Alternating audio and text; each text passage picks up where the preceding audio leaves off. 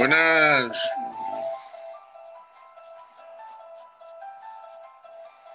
Ahora quitamos.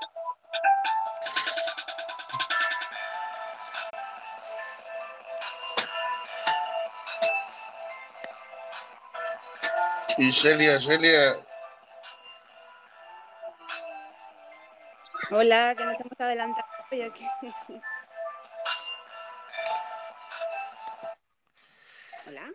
Voy a ir.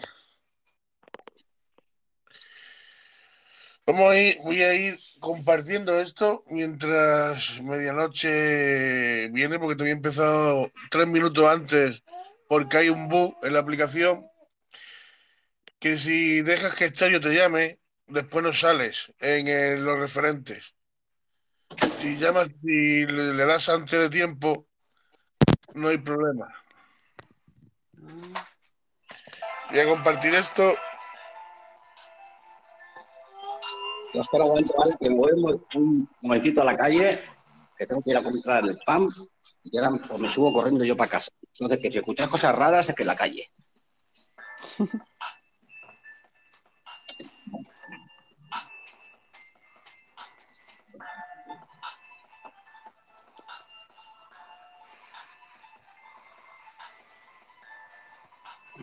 A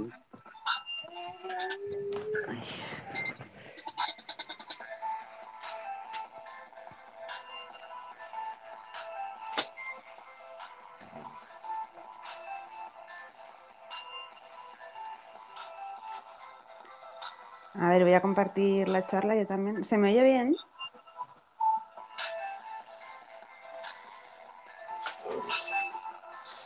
Bueno,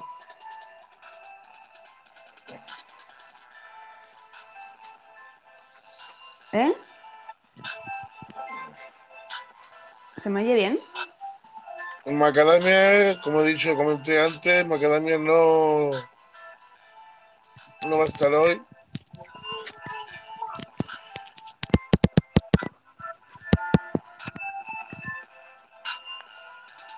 Dios, Lobo, ¿me, me oyes o no? Con la música que a lo mejor la tienes a tope, no me oyes. Dios, Lobo. Buenas a todos, ¿qué tal? Hola, medianoche medianoche. Que habéis empezado un poquito antes, ¿no? Sí, sí, bus. empezado antes. ¿No sabe que hay un bug medianoche? Bueno, uno, uno de tantos, ¿no? Eh, uno de tantos, ¿no? que me la de casa Sí, la el bug está, el bug está en que si te deja que la aplicación te llame, después no sales en, en, ref- en, los- en el buscador cuando estás en directo. Si llamas tú antes, sí sales. Eso por lo visto Macadamia lo descubrió hace dos o tres días. No te fallo ese. A ver, ¿qué dice Lord? Buenas noches, chicos. Buenas noches, Dios Lobo, Turas, Celia. Por aquí estaré un ratito escuchándoos. A ver qué se tercia. ¿eh? Y si puedo colaborar mandando algún que otro audio, pues aquí estaré. Venga, chicos, buen podcast. Buenas Sí, noches. hoy tengo- el tema más o menos preparado, ¿eh? A mi manera, porque ya sabes, ¿no? que yo soy improviso, pero hoy tengo el temita, chavales, vais a flipar. Tengo cuatro frases ahí Ole, y ole. ya. Bueno, pues vamos a... Ahí empezando. Sí, te oigo. Vale, vale, no. Vamos que- a, vamos a ir Perdón. empezando. En la- hoy, de la nave del Misterio 2.0, vamos a hablar de uno de los temas que también hace poco, cuarto, me he dado cuenta que hace poco tiempo, hará como menos de un mes, cuarto milenio también habló, del mismo tema que hoy vamos a hablar. Y me he dado cuenta hace una mejilla buscando información de última hora, en el cual no hace mucho Iker Jiménez también, también habló de la, la Atlántida. Anda. Vamos a hablar de esa ciudad, de esa ciudad perdida, de la Atlántida, de la Atlántida, de la Atlántida. ciudad perdida, misteriosamente desaparecida, Al principio no se sabía dónde, después se han espe- se han especulado en casi todo el medio del mundo. Ahora dicen que lo tienen algo más claro, que está muy cerca nuestra. Y ahora lo tienen más claro, dicen que está efectivamente que están por Cádiz, también hace unos 10 años de, que sí estaba en Huelva, por donde vive medianoche. O sea que la, la que es la situación geográfica, el cerco está más o menos cerrado ya, pero todavía no se sabe exactamente dónde puede estar. Lo que sí tienen claro es que eh, e indici- e indicios de que existió, lo tienen más o menos claro de que existió esa, esa supuesta ciudad tan avanzada para su época, según dicen muchos eh, descubridores. Para empezar, voy a dar la nota eh, discordante. Para empezar, según Wikipedia, la Atlántida es, eh, fue un supercontinente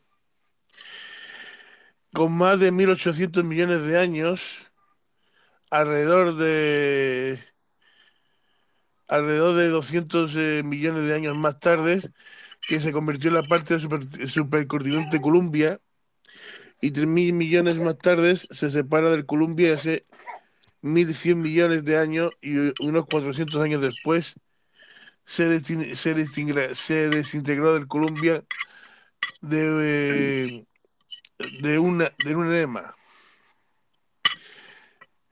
En resumidas cuentas lo catalogan como, como un supercontinente. No sé si llegaría a ser un supercontinente, porque ¿qué podemos catalogar nosotros, nosotros el supercontinente? ¿Qué podemos nosotros catalogar al supercontinente? ¿En, ¿A qué se referirán la categoría de supercontinente? ¿A expansión? ¿A grande? Claro, O a también tecnología. depende, pero también depende de la época en que están estos que los escritos. Un continente grande es para ellos, eh, no sé, podría ser eh, Australia. Pero hay un continente vale, que mucho más superior vale que es América. Claro, depende Que no de es- la época en que cojamos, los textos que cojamos. Si cogemos a Platón en la época eh, griega, yo es, es lo que creo, vamos. Porque, ya vale que si se me permite, ¿vale? Yo lobo, eh, Celia, eh, medianoche. Si se me permite, ¿vale? Yo en, nada, en cinco minutos como mucho doy, ¿vale? Que mi opinión sobre el, el Atlántida. Muy bien. Sí, yo lo que he visto es que según en aquella época eh, era como para ellos supercontinente, decía que era igual de grande que, eh, que Asia, pero claro, ellos no en aquella época no habían descubierto, entre comillas, Asia, ¿no? Toda la, la totalidad de Asia ahí, entonces supuestamente era, era súper grande. Como Pero mira, de tipo yo me voy a, vale, que referir, si se me permite, eh, el mito de la Atlántida, ¿vale? Eh, me voy a... Espera, espérate que Vale. todavía ni medianoche, medianoche no ha abierto ni la boca ni para presentarse. Bueno, sí, no, que medianoche, Sí, como medianoche estáis Como estáis Pues al palique, pues bueno, ¿Qué tiene? Yo buenas que noches a o hablo todos. mucho o no hablo nada. No pasa nada, Tura. No habla. Yo como, como buen oyente y como buen locutor también espero a mi turno de palabra y nada. Eh, ¿qué es lo que vamos a, eh, eh, a hacer aquí hoy en, en la nave del misterio? Pues, Eh, yo sé que tú vas a dar tu opinión, pero todos nosotros daremos nuestra opinión y entraremos en un debate seguramente Claro. en todo lo que corresponde a esto de la Atlántida. Entonces, cada uno tendremos nuestra opinión y ya está. Eh, Claro, eso es lo y bonito. nada. Lo primero que yo tengo es las informaciones de Platón, que fueron las que nos introdujo a lo que era la Atlántida y que existió.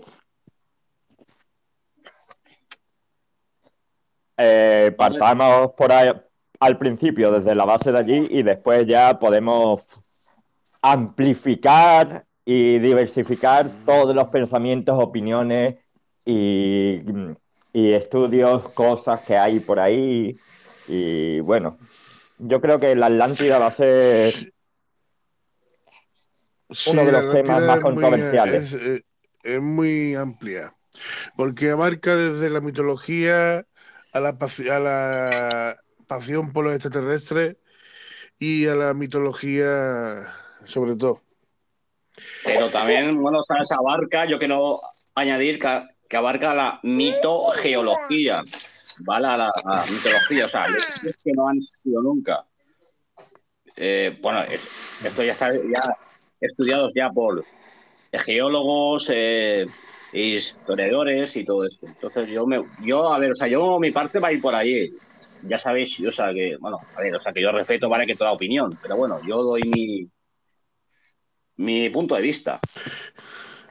Bueno, lo suyo es empezar un poco desde el origen, ya que Medianoche dice que se ha estudiado el tema de Platón, pues vamos a empezar de, con Medianoche que nos explique el origen de esa ciudad y después ya pasamos contigo, Turas, y nos dice tu, tu ideas.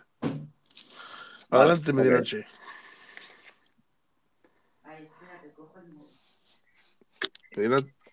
Un segundito, un segundito.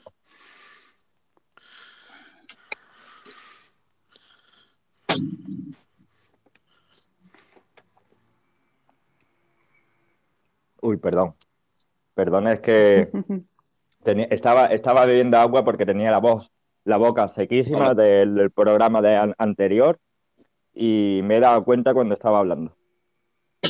Bueno, que la gente dice agua cuando dice Ginebra. No, no, no, no, no, estaba bebiendo agua, estaba bebiendo agua. No pasa Eh, del, del directo. Eh, bueno, pues yo por lo que he leído y todos habremos leído eh, también en historia que nos la dieron en el colegio, de que Platón, eh, este filósofo griego, escribió sobre la Atlántida y escribió de que era unas islas o una isla que estaba justamente después de las columnas de Hércules. Como bien sabemos, las columnas de Hércules son el estrecho de Gibraltar. Y es- era una civilización muy avanzada, mucho más avanzada que la de los griegos y que pues fue hundida o fue exterminada por un tsunami. Se- según Platón, la isla de la Atlántida estaba compuesta por varios círculos y dentro de esos círculos también había eh, agua. Eh, estando en el centro uno de, bueno, uno de los grandes monumentos de, de la Atlántida, que era como si fuera un panteón griego eh, a lo grande en el centro de la isla. Eh, todas las islas estaban más o menos comunicadas por puentes y eso, y los barcos pues eh, podían ir por dentro de, de lo que era esas islas circulares que había en lo que era la Atlántida.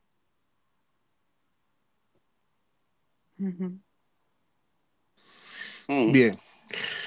Eso era lo como Platón representa a la, a la Atlántida, la representa en forma circular. Nague- zonas bastante navega- navegables y zonas ricas, eh, como es lógico, en lo que es la pesca, la agricultura de la época. Y Araturas pues, nos va a dar su versión, su versión como él, un poco más, digamos, científica. A ver qué nos, Bueno, como yo la veo. Como él la ve también. Sí. A ver, o sea, yo como yo la veo y por los datos científicos, ¿vale? Que, que yo he ido yo mirando, o sea, pero no, no, no ahora, ¿vale? Es porque tocaba el tema, ¿no? O sea, de- ya desde hace mucho tiempo. Vamos a ver, eh, para mí, a ver, yo empezaría, ¿vale? Para tener un poco de más control, ¿vale? Que el tema, ¿vale? Que no se me vaya, porque a veces vale que se me van las cosas. Eh, yo iba a plantear Atlántida, mito o realidad. Yo, a ver, o sea, yo voy a, yo voy a apostar fuerte que para mí es posible, eh, es un mito. A ver, ¿sabes? Si me voy a explicar. A ver, primero me voy a explicar en los enclaves, ¿vale? ¿Dónde está ¿vale? la Atlántida? ¿Dónde está la Atlántida? ¿Vale? O sea, porque nunca se sabe. Todos son eh, escrituras griegas, Platón, es que, bueno, hay Platón y dos o tres más, ¿vale? o sea, que es, no puedo decir, porque no lo sé. Eh, a ver, no, coño, parece que no me acuerdo, qué cojones. entonces, vale que la ponen en el Mediterráneo, ¿vale? La ponen en el Mediterráneo, entre lo que es las Torres de Hércules, que sería eh, Cádiz, la costa de España, eh, por Huelva también que la ponen. incluso vale que la ponen en, en las Azores, Madeira, Canarias, toda aquella parte, ¿vale? Que es lo único que quedó de la Atlántida. Eso tan vale que yo lo he leído. Eh, incluso vale que, a ver, mira, Cádiz, eh, que los griegos, vale que la llamaban, vale que Gadeira. Vale que los griegos, ¿eh? No los romanos ni toda su puta madre.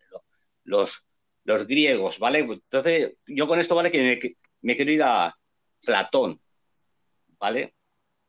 Es un dato, ¿vale? Es una pincelada, ¿vale? Que doy, ¿vale? Para que sepa que, bueno, la gente, ¿vale? Que Cádiz, los, griegos, ¿vale? Que llaman, ¿vale? Que, que Gadeira y que por eso, y que por eso puede ser que algún historiador la ponga ahí, en Cádiz.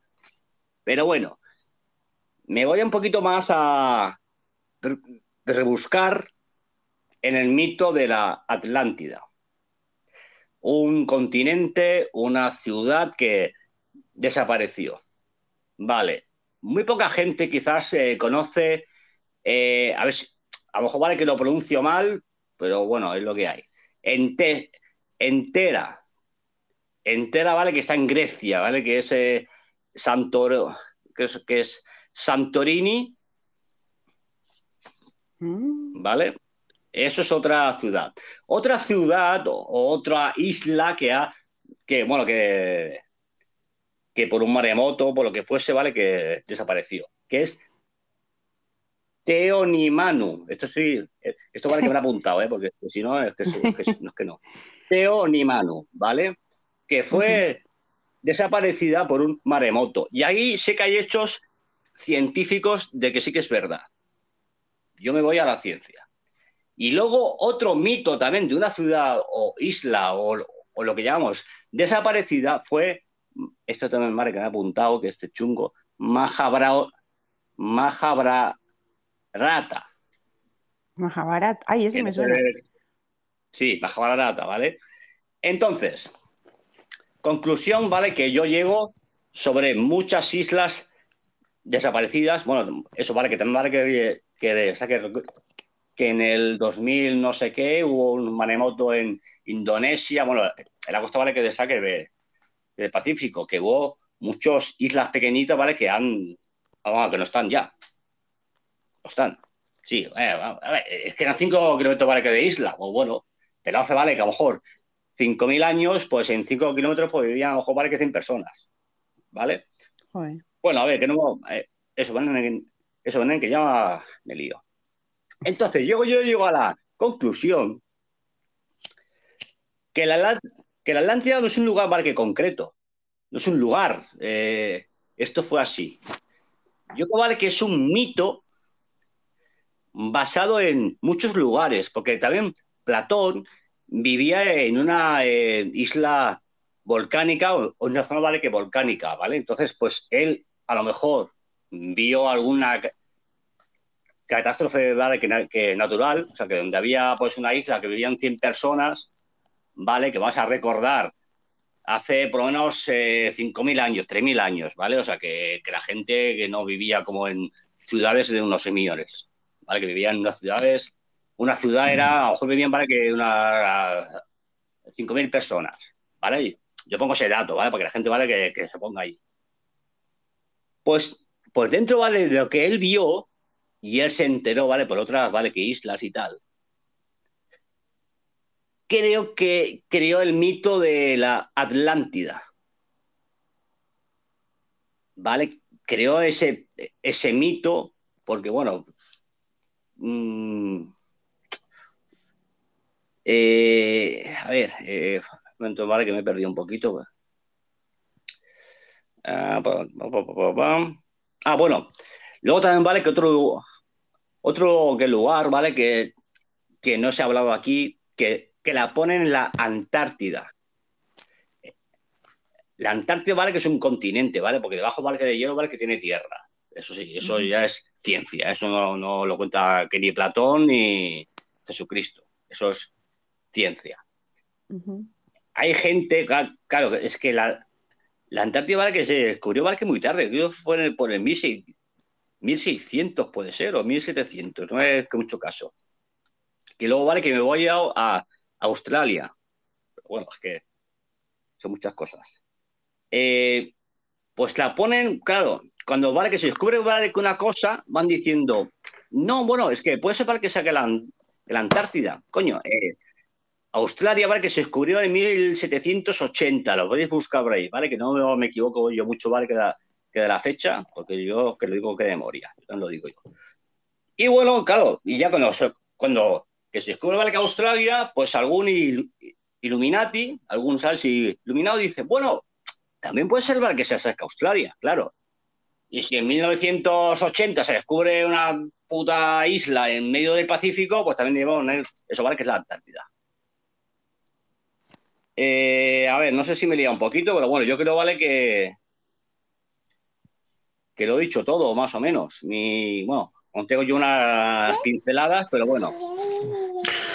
Sí, en resumidas cuentas, tú Sería crees que la, o sea, tu pensamiento es que la, la Atlántida o sea, la- es un varios lugares existentes en el, en el mundo que Sí, podrían ser no recibido es un varios, varios, que varios. A ver, ¿por qué? Porque yo creo, vale, que Platón eh, dice, vale, que la Antártida, por muchas catástrofes, vale, que naturales, vale, que han pasado en todo el mundo. Entonces, por eso yo Aquí creo que no es un lugar concreto, es más como un, como un, no sé, es que es una mitología para mí, la verdad. Bueno, hay que tener en cuenta que Platón también eh, se estuvo eh, estuvo consumiendo también la, la cultura egipcia y también la cultura fenicia de todos los barcos en los comercios que se hacían en, en esas islas, también de los persas. Y eh, tenemos que evidenciar que se ha encontrado también en Egipto habladuría sobre eh, lo que es la Atlántida con otro nombre distinto y que estaba de- después de lo que eran la- las columnas de Hércules. Eh, también tenemos evidencias de que eh, se ha estado investigando y que los mayas, tanto los mayas y todo también, tienen una historia muy parecida, pero en vez de viajar a Occidente como viajaban los, griegos y todos los egipcios y todos los que estaban en el mar Mediterráneo, pues viajaban desde eh, lo que eran las costas eh, de Centroamérica y, de Norteamérica hacia Oriente. Es decir, que también hay historias que dicen que eh, del otro lado de- del mundo, del otro lado del charco, pues como siempre decimos nosotros, que hay historias y evidencias de la Atlántida y de ese pueblo que también pues eh, decían que eran muy avanzados en tecnología, en arquitectura y en muchos avances tanto matemáticos y, y- y de álgebra y de alquimia. Sí, artísticos, ¿no? Sí, eso sin olvidar de que Platón no deja de ser un filósofo y los filósofos eh, muchas veces eh, se expresaban también con, una, con, con, con metodologías y con historias que tú tenías que saber interpretarlas también. O sea que podría ser o no podría ser cierto que existiera la, la, la de esa, pero el tema es que hay indicios y eh, se han encontrado cosas de la, de la, de la posible existencia de la propia Atlántida. Sí, Celia. eh, no, bueno, yo pequeño vale que apunte, una pequeña una pincelada, vale que es muy rápida. O sea, yo que no digo yo geo, no, mito, geología, no tiene nada que ver con Gea, ¿vale? Que es una diosa griega, ¿vale? Que era madre, ¿vale? Que la tierra, ¿vale? Para que no se confunda, pues si hay alguien que se confunde, no tiene nada que ver con Gea. La Titán. Yo, yo digo, digo, vale, que Geo, ¿vale? Es la, la forma, ¿vale? Que, ¿sabes? Que actual. Porque hay mucho, ¿vale? Que geólogos, ¿vale? Que están estudiando eh, muchos textos antiguos de tierras que nunca han existido, pero es que, a ver, pues es que es por ciencia. O sea, si aquí ha habido una isla, mm, mm, no hay ningún indicio de que ahí haya algo. No sé si- Eh. Celia, coméntanos tu forma de pensar. Sí. Eh, bueno, Bueno, a yo ver, la verdad claro, a es ver, o sea, que Yo hablo por mí. Sí, sí, no, sí está genial eh, tu punto de vista. Y yo la verdad que, que yo había, este tema siempre me, bueno, me había llamado bastante la atención eh, y siempre había visto y que, pero que era también, en parte estoy de acuerdo con Turas, porque es un poco difícil eh, el encontrar, eh, digamos, pruebas fidedignas de esto, ¿no? Entonces, si te remontas un poco a, mm, a que es que no fue ni siquiera Platón el primero que habló de ello, ¿no? Platón se basó eh, en un escrito que había más antiguo eh, que se llamaba Atlantis eh, y que teóricamente Platón ya escribió, eh, ¿cómo era el libro que escribió sobre la, eh, creo que eran las conversaciones entre no sé qué, entre dos, dos personas, bueno, y que describían ahí toda la Atlántida y cómo era y demás. Yo la verdad es que por salirme un poco del esquema me he puesto a Un buscar. momento, eh, momento, Celia. Voy a poner el audio de Lati ahora que ha vuelto, porque Ah, se vale. había ido, por eso Hola, no lo había puesto. Y ahora que ha vuelto, le voy a poner su audio. Hola, hola chicos, ¿cómo estamos? Buenas tardes, buenas noches. Dios Lobo, espero que te hayas mejorado. Mis mejores vibras para ti, porque sé que estabas enfermito. Turas, ¿cómo estamos? Medianoche. Casi, casi estamos en la medianoche. Bendiciones para ti, medianoche. Una de las bellezas más grandes de estéreo, Celia Uru. ¿Cómo estás, guapa?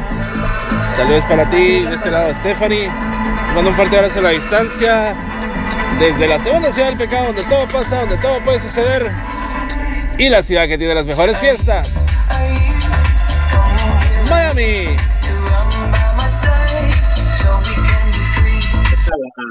Latin, está vale que la belleza de estéreo, pero luego el segundo es alturas. Soy yo. claro que sí. Hola, hombre. Lati, Claro, buenas. Sí, digo yo, ¿quién me lo dice? algo, me- algo mejor estoy de los resfriados. Algo Un saludo, estoy. Latín. Muchas gracias, Lati. y También un saludo a Stephanie y Sara. Un saludito. Nada, Pues nada, que- continuamos. Sí, no, lo que quería Pero- decir es que por salirme un poco del esquema. Sí, hola.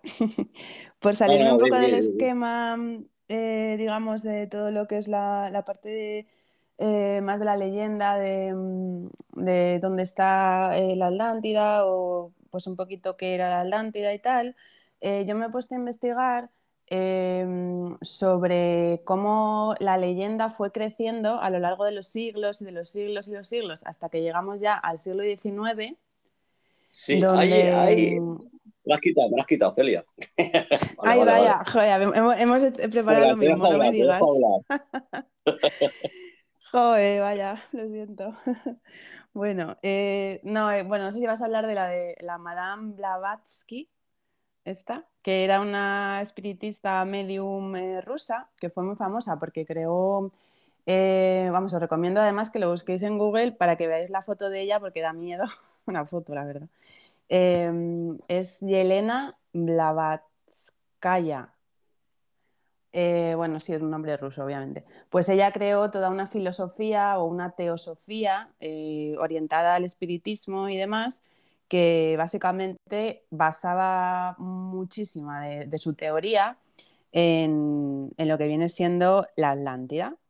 La leyenda de la Atlántida, ella decía que conectaba con los seres que habían vivido allí, todo esto.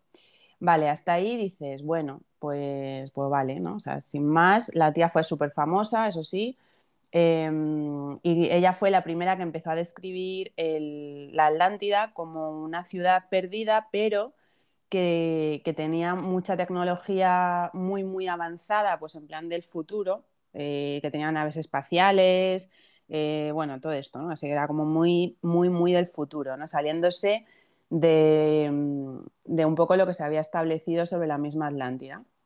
Entonces, eh, ella ideó sobre todo esto, eh, una, lo que ella llamó la evolución cósmica, eh, que hablaba mucho sobre, sobre, todo, sobre todo este tema de que realmente la, mm, la Atlántida estaba formada por seres, los llamados atlantes, que eh, tenían ciertas características físicas eh, que eran bastante, pues eso, rubios, altos, con ojos azules.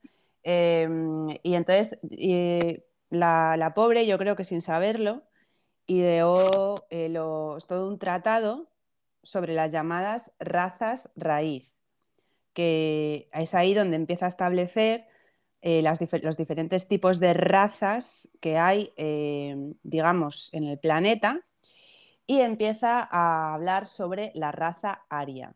O sea, al contrario que pensamos que fue Hitler, pues no, fue esta señora. Sí. Y, y entonces eh, el señorito Hitler, ni corto ni perezoso, de hecho, basó toda su campaña política sobre la raza aria en esta señora, que se llamaba eh, la Madame Blavatsky, Em, basándose, porque ya sabéis que eh, los eh, nazis estaban muy em, obsesionados con encontrar objetos antiguos como el Arca de la Alianza, eh, bueno, con todas estas cosas así, para demostrar la existencia de la raza aria, ¿no? Como estaban tan obsesionados, entre otras cosas, porque era su campaña política, ¿no? Pues, pues basaron todo su, toda su creencia, aparte ya también se basaron en Nietzsche y demás, ¿no? Pero lo de la raza aria fue eh, a raíz de, esta señora que escribió sobre la Atlántida, ¿no?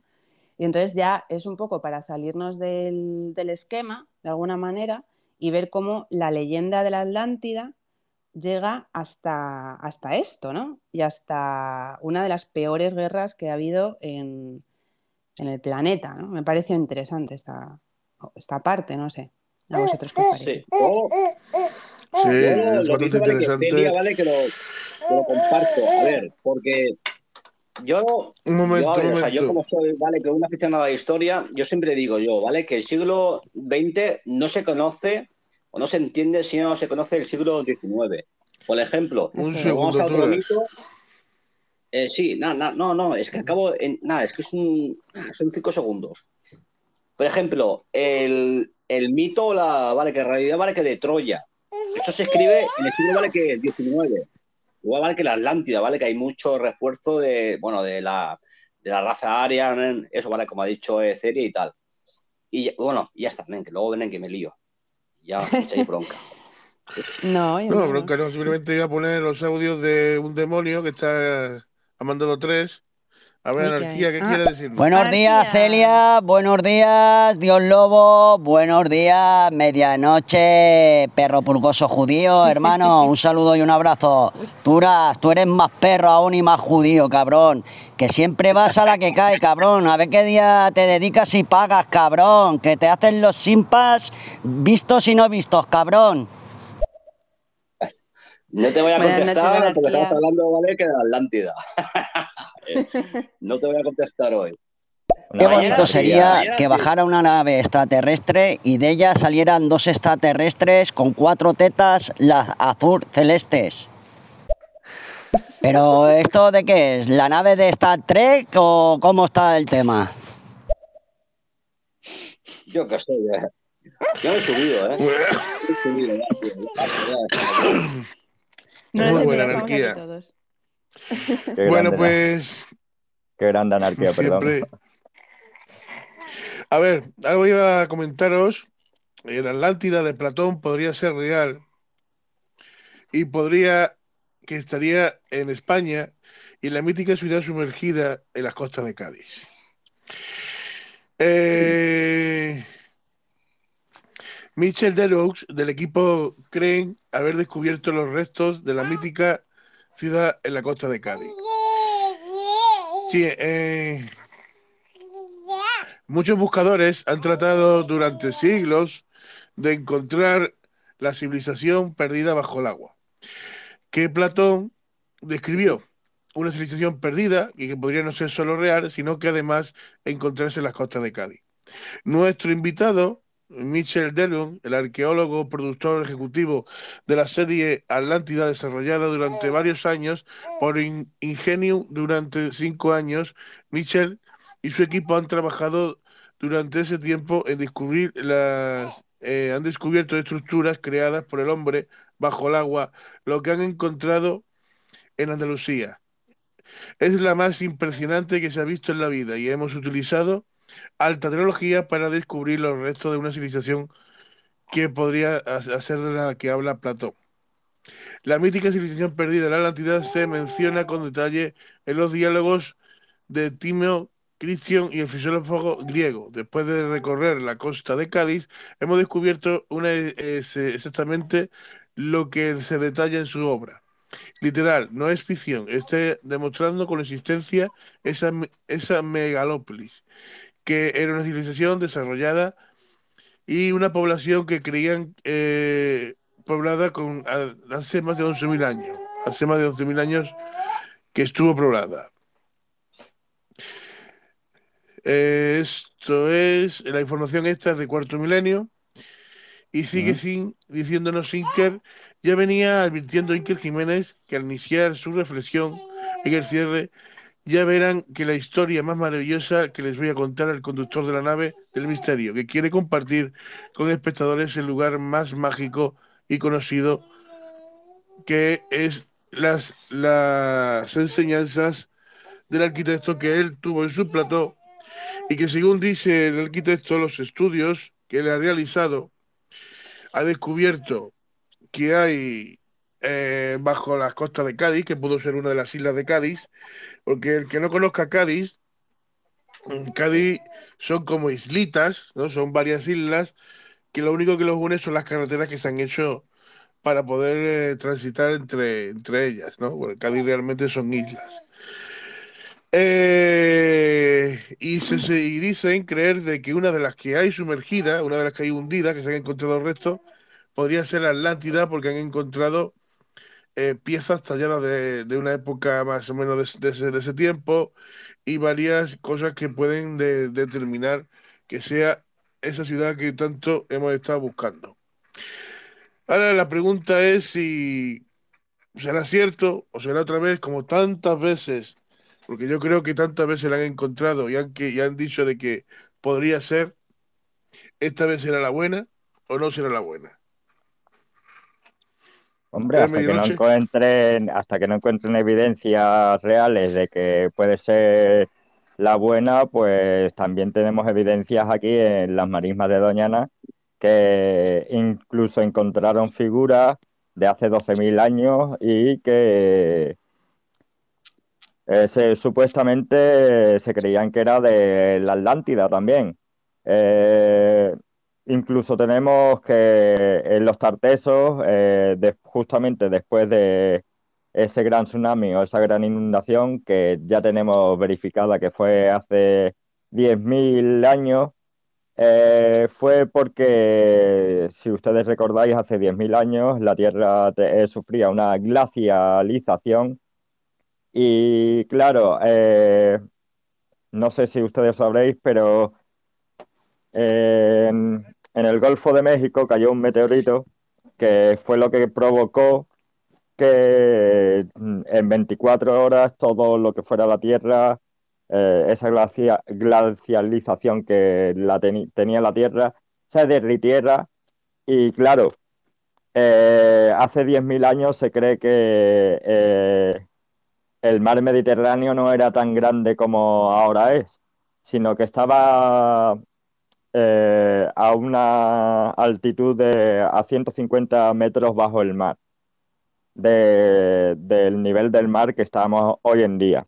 Entonces, eh, lo que provocó eso fue también que muchas de las civilizaciones que estaban ahí, pues se hundiesen.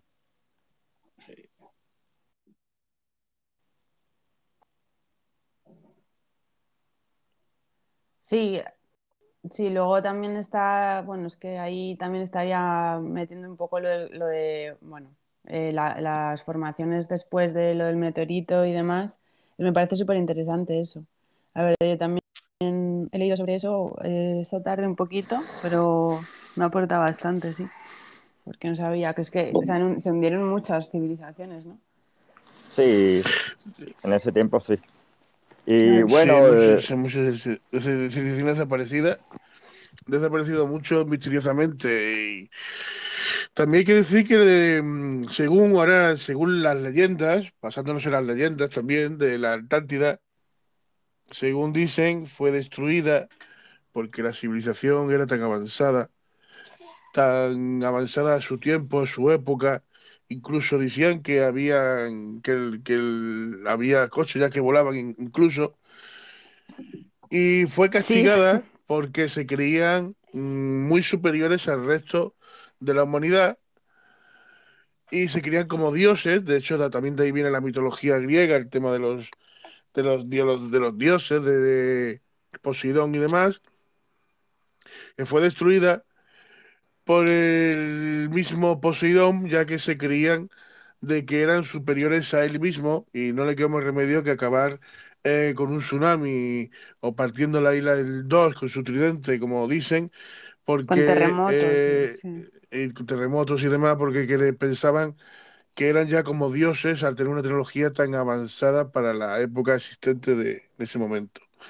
Esos son, eh, son también mitologías y leyendas que envuelven a, a la misma Atlántida, teniendo en cuenta los siglos que se llevan hablando de ella y la historia que tiene de ella, es, es normal que llegue un momento en que ya no se sabe lo que es verdad, lo que es cierto, si está o no está, si ha existido en alguna vez. Eso, todo eso es lo que se intenta también escla- esclarecer a lo largo de los años, realmente. Y no cesan en la búsqueda. No se han cansado todavía nadie en seguir buscándola. Y tienen todavía la esperanza de encontrarla. Mm, De hecho, cada vez se encuentran más indicios, más cosas. El problema es la situación. Yo creo que, como dice Tura, yo creo de que no es en sí, no era en sí una isla, era una civilización genérica que ha podido vivir en casi toda la superficie de la Tierra y que se perdió por lo que se, por lo que se fuera por lo que se pudiera haber perdido. Y quedan restos de ellos eh, por todos lados, porque hay restos de supuesta Atlántida en Egipto, en, eh, aquí en, en Atlántida, en Bueno, Antártida, o sea, eh, al fin y al cabo parece que estuvieron por todos lados, en realidad. sí, bueno, a ver, o sea, yo, a ver, o sea, yo, a mi forma para que entender, ¿vale? Que la primera civilización que hubo urbana o, bueno, o más como la, la conocemos fueron, ¿vale? Que los sumerios. Los sumerios eh, para mí fueron, eh, bueno, es el top, ¿eh? Es el top, ¿eh? Antes vale que los egipcios. Mucha gente vale que, vale que, que creen vale que los egipcios tal, tal, tal, tal, pero es que los egipcios aprendieron de los sumerios. Entonces, claro, que los sumerios creo que son 3.000 años, ¿eh? Pues no lo sé, lo, lo tenía que los buscar. sumerios son 8.000 años, tienen, son los primeros que 8.000 años, crearon, los primeros que crearon la escritura y los, los primeros que hablaron sobre seres que venían de, de otro sitio del cielo, más o más que nada. Sí, que, y que Sí, tenían mira, pues yo, estudiadísimo el... yo ahí voy, ¿vale? Eh, ¿qué pasó en el siglo que, XIX? Pues bueno, que hubo unos cuatro, unos cuatro ricos, ¿eh? sobre todo vale que los ingleses, ¿vale? Que han saqueado, vale, que Egipto, lo que han querido y más, y se han llevado todo lo que han podido. Eh, pues hubo mucho sobre los eh, eh, egipcios, ¿no? Que eran muy adelantados. A ver, para mí eso es una trampa. Para mí, los primeros adelantados, nen, que fueron más que los sumerios. Que yo conozca, ¿eh? A lo mejor, nen, que si busco un poco más, a la semana siguiente digo, oye, nen, pues mira, pues eran estos. Los sumerios para mí es que fueron muy adelantados a su época. Es que fue una pasada, es que es, que es un pasote. Entonces, también nen, que eh, eh, eso vale que podemos creer que la Atlántida, algo vale que tenían que ver, vale que los sumerios. Yo creo que sí. Sí eh, existió, ¿eh? Eso ya es otra cosa. Sí, pero ver, bueno, eh, también, también tenemos que tener en cuenta que los sumerios estaban, bueno, ustedes sabéis que las primeras bases de la historia están tanto en, en Bagdad, eh, en lo que es eh, el Oriente Medio Próximo, ¿vale? Medio próximo, el medio más que nada, eh, donde supuestamente la, la civilización, pues, estaba también Babilonia, que en Babilonia ya también hablaban de, de la Atlántida, y los sumerios fueron muchísimos antes. Los sumerios eran un montón de aldeas o tribus que se fueron uniendo y crearon una escritura y bueno, tanto una escritura como una religión que se basaron también en, Mira, en cosas que venían del cielo. he encontrado una entrevista que le han hecho a Miguel de Miguel de Noyar, el arqueólogo que supuestamente cree que ha encontrado la Atlántida aquí. De hecho, sus investigaciones, sus investigaciones ha dado con una conclusión y lo dice a boca llena y es que solo es cuestión de tiempo que haya otro tsunami en Cádiz. Según él, después de las investigaciones que ha tenido, está diciendo, está advirtiendo a la población y a la, al, digamos, al mundo en general de que no que cabe la posibilidad de que exista otro tsunami en Cádiz. El arqueólogo productor ejecutivo de la Atlántida, Donna, ha ofrecido el pasado mes de noviembre una conferencia sobre la producción audiovisual de, y que fue denominada Chipiona, Atlántida y las conclusiones sobre la posible tsunami de Cádiz. Volvieron a estar sobre la mesa. Por lo visto, eh, tendría, tendría que, que buscarlo porque no sabía que había que ya estaba ya sobre la mesa, digamos, la producción de su película o documental, lo que haya hecho realmente. Tendré que buscarlo. Aquí le han hecho una entrevista y dice, me siento como mucho entusiasmado porque ha sido un gran trabajo, no solamente por mí, sino también por, por mi equipo. Estoy feliz, al final se acabó viviendo aquí porque me he enamorado de este sitio. Esta producción audiovisual prueba la existencia de la ciudad de la Atlántida, entre otras dos localidades, como la ha sido el proceso hasta llegar a una conclusión. Hemos realizado descubrimientos por toda la costa, desde Gibraltar hasta el Golfo de Cádiz. También hay otros, hay otros en Doña Ana que se van a poder ver. Sanlúcar y Chiplona son sitios muy importantes en el descubrimiento, porque en ellos están encontrándose muchos de ellos. Sin lugar en dudas, la tecnología empleada ha sido clave para llegar a esta afirmación. ¿Ha sido una casualidad? No. Nos encontramos en una época en la que está ocurriendo cosas como la del cambio climático, la erosión del terreno y está permitiendo que salga a flote ruinas que antes estaban cubiertas. Durante todo este tiempo se ha desarrollado nuevas tecnologías como los drones y en nuestro caso utilizamos muchas de ellas como lo que permiten realizar un escáner al terreno. Son muchos los países de todo el mundo a los que han, han introducido el origen. Sin embargo, la Atlántida era gaditana. Lo puedo asegurar y lo puedo confirmar. Hay lugares en todo el Mediterráneo que cuentan con estructuras antiguas y misteriosas. Platón ya explicó que el Imperio Romano controlaba toda la zona, lo que muestra que aquí en Cádiz controlaban la capital y en la zona de Cádiz.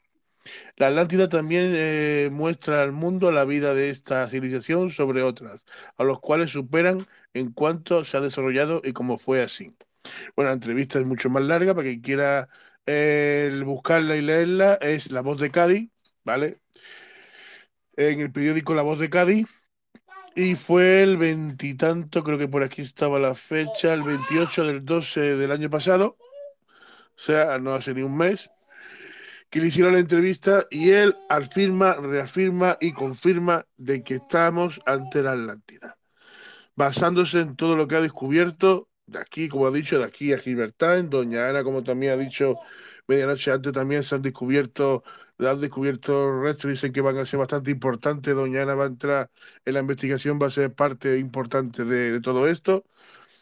Es decir, por lo que él cuenta, él, por lo que da a entender en esta entrevista, pondría la mano en el fuego, que no se equivoca, que estamos entre la Atlántida. Pero también dice de que puede haber un futuro tsunami en Cádiz. ¿Vosotros cómo pensáis? ¿Es la posibilidad de que Cádiz haya un tsunami? Eh, ¿Podría volver a haber un tsunami? ¿Podría ser cierta? Se han hablado mucho de ello muchas veces. Y de hecho, Cádiz está bajo, eh, de hecho, Cádiz no está inundada, eh, no está bajo el mar por el dique. Si no tuviera el dique de contención que tiene Cádiz actualmente hoy en día, Cádiz estaría medio sumergida. Eso hay que tenerlo en cuenta. Bueno, a ver, yo qué sé, es que, a ver, yo, vale, que la parte vale que sé, vale que Andalucía, vale, o sea, pero no es Cádiz solamente, es eh, Cádiz, Granada, Sevilla, está en una línea de muchos terremotos. Entonces, que muchos terremotos, vale, que, que significa que puede haber un futuro, vale, que tsunami. Entonces, que la idea negra me parece muy eh, descabellada. Claro, o sea, yo ya hace ya mu- muchos años en que lo conozco, hace muchos años, y entonces que no pasa nada en Andalucía. Bueno, eh, bueno, hubo uno en Murcia, ¿vale? Que era Lorca, pero bueno, eh, es una, ¿vale? Eso, ¿vale? Que sabes qué posibilidad, ¿vale? O sea, porque te- están entre placas, ¿no? Entre lo que es África y Europa, o sea, vamos, esto tampoco, vale que yo, vale que, me- que me inventé nada ni quería ser yo muy de, eh, muy de, catástrofe. ¿Que hay una vale que posibilidad? Sí. Yo creo que sí. ¿Sabes por dónde está puesto, vale? Que la parte de Andalucía. Te puedo decir Cádiz, eh, Sevilla, Granada, te puedo decir yo muchos sitios, porque está en la de las placas ar- arquitectónicas, creo vale que se llaman, no lo sé. Yo, perdón por el, Las por el placas ruido de antes. tectónicas duras, tectónicas, no arquitectónicas, tectónicas. Es- Y claro, sí, lo no, que- no, lo no, que- no, es que Lo- lo, lo he que dicho estaba explicando- yo, yo creo que no. Es la placa eh, africana con la placa eu- euroasiática, que somos Sí. nosotros, claro. Y Ahí está, eh, claro. claro, claro, que en un futuro que haya eso, pues, pues sí, pues sí, puede ser, puede ser. Que sea dentro de 5 años, 10, 15, 100 años, 200, eso, mira, eso va como va. Eso nunca se yo creo que se va a saber.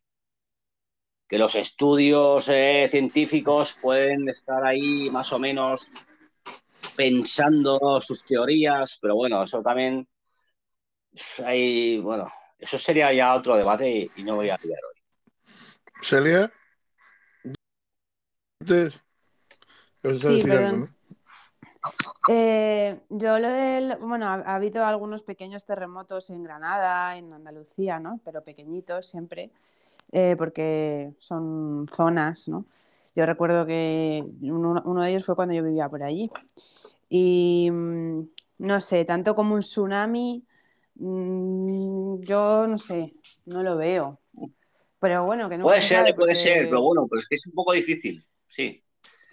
Sí, no, Bueno, yo, pues- ejemplo, con el cambio climático, pues nunca se sabe, ¿no? Pero Bueno, Pero pues se tiene, se tiene constatado en la historia de que en la zona de Lisboa, entre Lisboa y lo que es Gibraltar, eh, cada Sí. 300 o 350 mille- eh, años, o sea, cada 300 o 350 años hay un tsunami más o menos en, en esta Ah, joder. zona.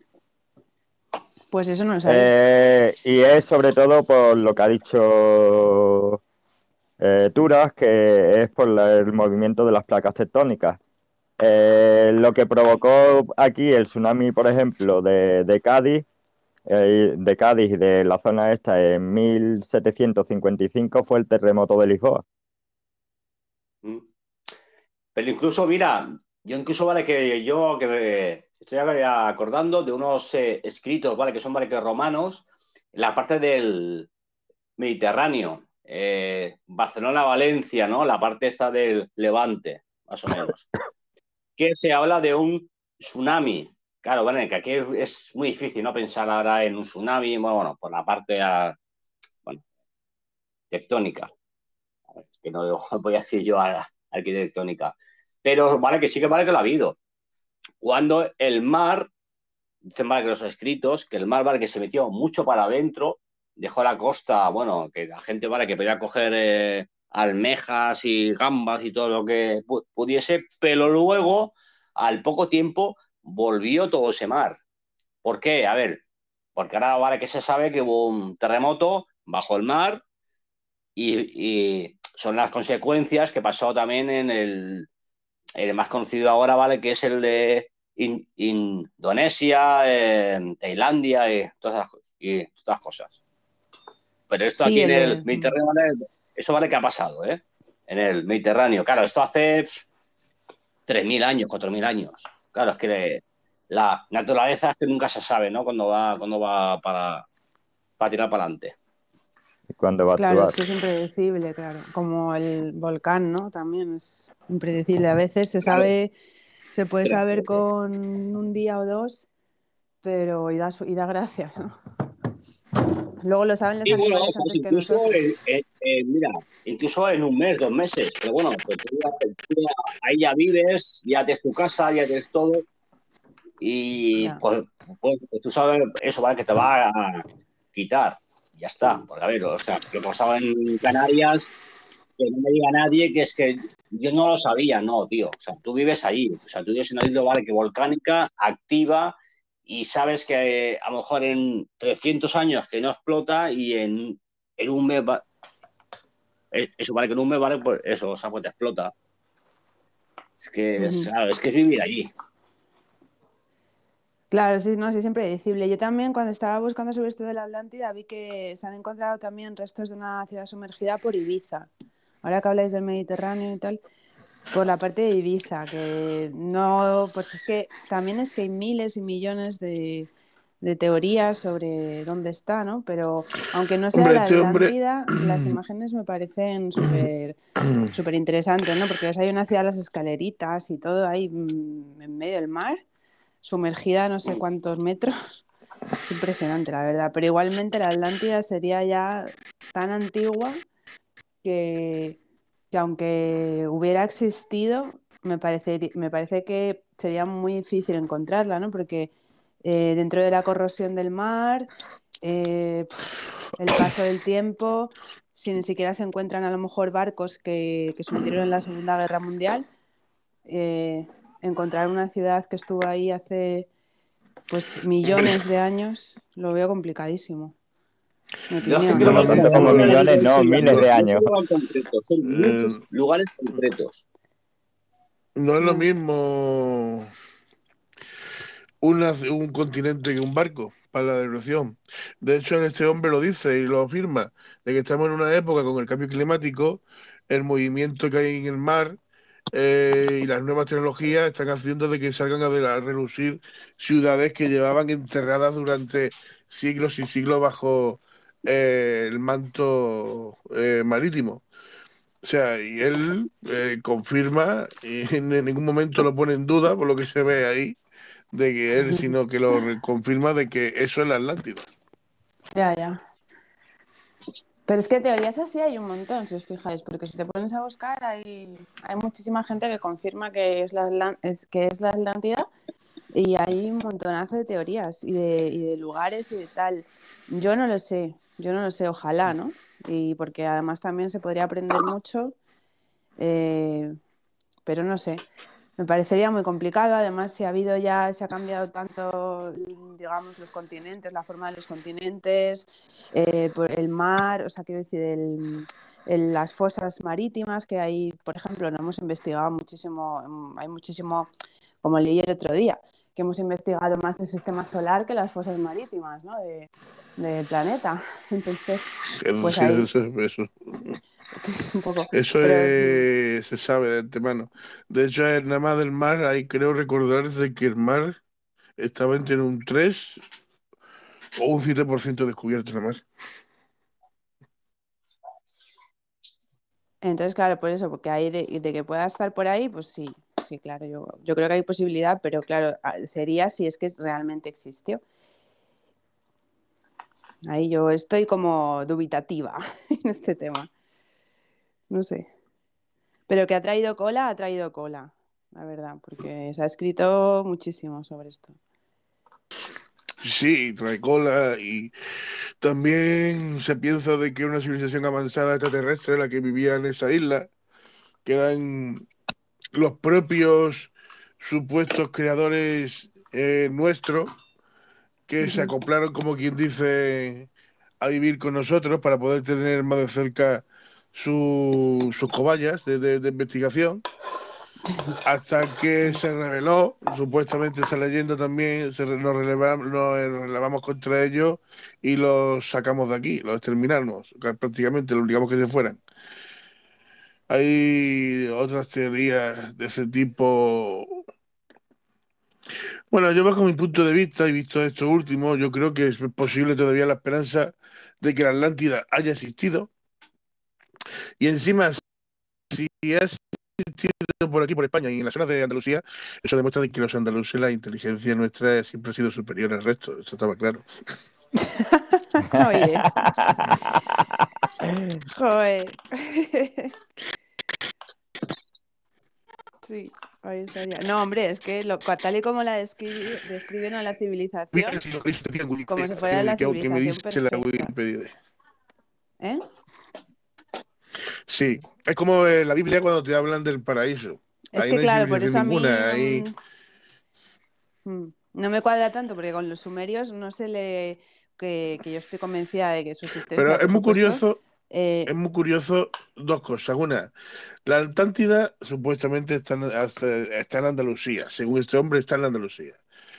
Pero es que también el paraíso, el paraíso ese tan, tan famoso paraíso que habla la Biblia, también es Andalucía.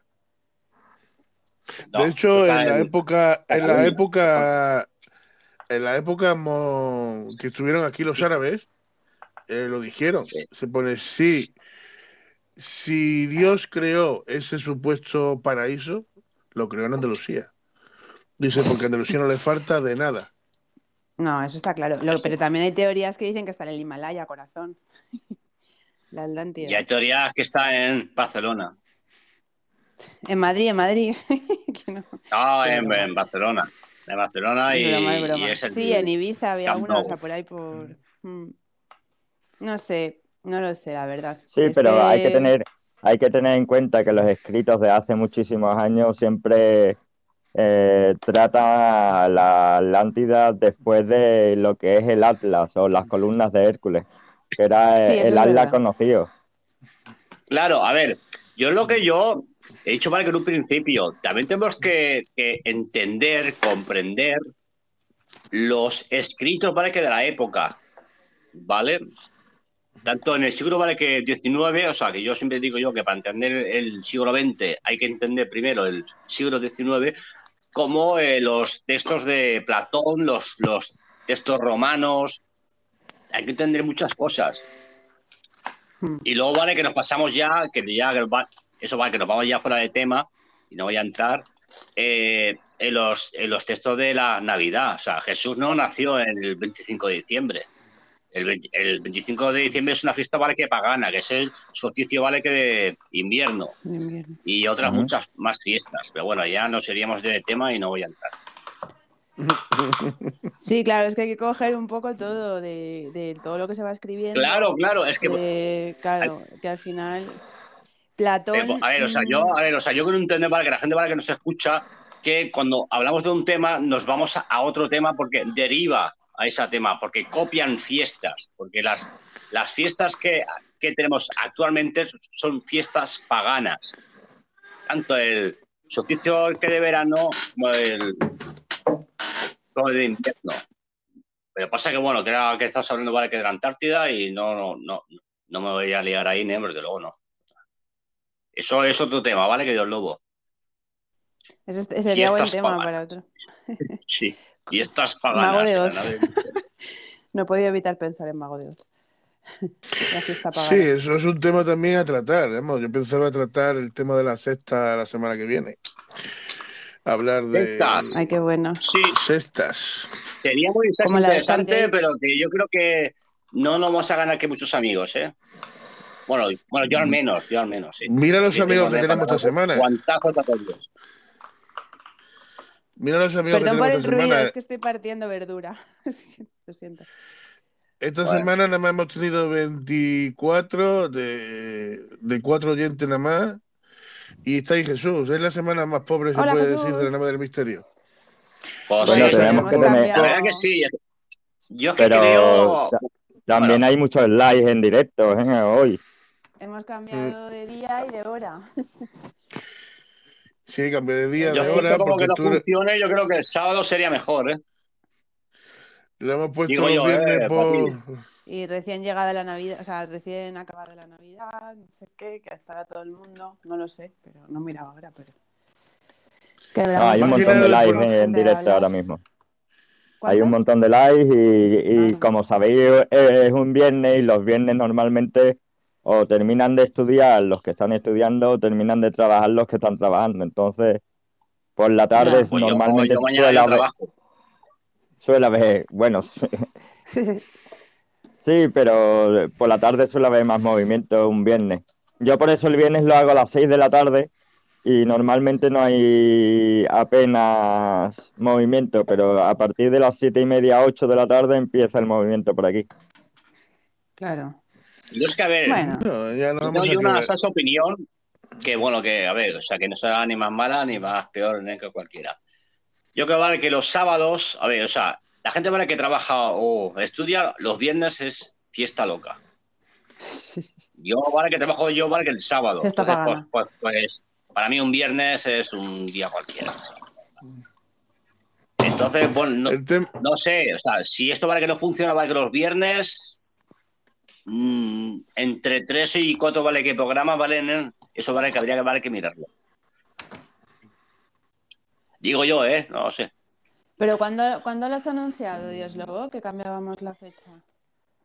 Pues llevo toda la semana anunciándolo. Ah, vale, vale. Y, y- y me lo tira para adelante. De todas bueno. formas, ya se va a tirar para adelante, por lo menos hasta marzo, que demos las vacaciones de la primera temporada. Ya después se, verá si se vuelve a poner los sábados o los domingos. O se queda tal cual. Eso, a mí la gente entre no entre, después te va a Spotify. Habrá veces que Ujú. les interese más la- el tema que, que- y a lo mejor entran. Claro. Y el tema de ganar, y el tema de ganarte amigo por hablar de la de las cestas no me preocupa mucho. Pero es un tema también que es interesante, el tema de las cestas. A mí me gusta mucho ¿Y sobre todo la parte psicológica de la sexta. de se- uy, ¿Y qué se decir. consideran cestas? Porque hay Y algunas creo que tú y yo, Celia, vamos al, al, al lado con, con más de ciencia, ¿eh? Yo creo que sí. Sí, a mí Sí. depende, depende. Hay días que soy más esotérica, pero lo de las bueno. sí. A mí la- lo de las sectas me gusta mucho porque hay incluso eh, gente que se dedica a sacar a, las personas que están dentro de las sectas, ¿no? Y lo hacen con cierto tipo eh, de protocolo, digamos, así. O sea, que tienen como una cosa ya es como que- psicológica. Yo es Perdón que el tema vale que secta, vale que, que, que a- que lo iba a llevar al tema vale que más vale que psicológico. Yo sí, yo lo, lo, lo iba a llevar, cla- claro, y luego que es, que es secta y que no es secta. Que es vale que una vale Ya. que religión y, y, y, y que deja de ser una religión. Porque también hay que entender que también hay sectas eh, políticas, eh, sectas de, bueno, eh, más el lado de, economista, eh, sectas animalistas. eh, es que, bueno, eso es una historia. una historia hay y- veces que tú mismo, que tú mismo se crea, tú mismo creas una secta. Yo hay veces que no yo llegado a pensar que los partidos, que los partidos políticos son sectas muchas veces, para mí. Aunque no sean sectas reconocidas porque no sean religiosas. Pero hay partidos Bueno, políticos que tú no puedes, que, que tú mencionas a su líder y se tiran a tu cuello, como si. Sí. Vamos a ver. Pero sería más mafia que secta. Eso sería otra. Yo creo un poco ambas. No, eso ¿no? sería, eso hablar, sería ¿eh? eso sería hablar de, eso sería hablar de, de varios, de, de dos temas que van muy relacionados, que son las sectas y el cerebro humano. Sería hablar de esos dos temas la semana que viene. Ya, sí. Sí. Porque es- Se Hoy podría dar ejemplos también como las, las sectas estas, como la de Stargate, que, que se suicidaron esperando a los alienígenas. ¿Cómo, Eh, cómo puede cómo un ser humano puede llegar, cómo un ser humano puede llegar a convencer a tu mente, a tu cerebro, hasta el punto del cual que tú lo creas tanto que llegues hasta a arriesgar tu vida por defender una ideología que después a lo mejor cuando te das cuenta te das cuenta de que no era mm, una ideología tan bonita como la pintaba en un principio, pero cuando te das cuenta ya es tarde. Entonces, Sí, eh, sería el tema, de, el tema de secta, el tema de secta y, se- y el cerebro humano es muy relacionado y podríamos hablar la semana que viene, prepararnos un programa bueno entre eh, lo que es el concepto del cerebro y las sectas. Sí, pero mira, sí, podemos ejemplo- distribuirnos. Es que hay, muchísimo que hablar ¿eh? de eso. Entonces, podríamos por distribuirnos. ejemplo, vale que yo, vale que te yo, vale que un ejemplo que creo vale que a lo mejor para que no callarían ¿eh? para, para tener yo vale, que más, que más texto y más de esto, pero bueno, es igual. Eh, ¿Qué sería? La, la cosa nuestra, ¿vale? ¿Qué sería? ¿Secta o mafia? ¿Qué Mafia. sería eh, un terrorista? Eh, ¿Un militar que le dicen tú ahí se apuntan con el cañón y tú disparas? ¿O un terrorista que pone una bomba y tú dices, pues, pues que estalle? Y yo te digo, Pero, yo- te digo que, pero que la- vamos a ver, hay, sec- Esa es hay buena. sectas terroristas y terroristas terroristas normales y corrientes, vamos. Sectas terroristas como Sí, por pero- ejemplo la, la familia de Sal Manson. Ya ves. Pero ¿quién le, Sí, pero lo que pero ¿quién le pone el nombre vale que de saque terrorista? ¿Quién le pone? Dime. Sí, terrorista O es sea- pues eso, al final todo lo que inflija terror en, en masas. Vale. Pero que al final es verdad, por ejemplo, con los, con los musulmanes, Eh. con la yihad y todo esto, sí que es verdad que les comen la cabeza Ya. desde que son pequeños. Vale, Entonces- pero entonces.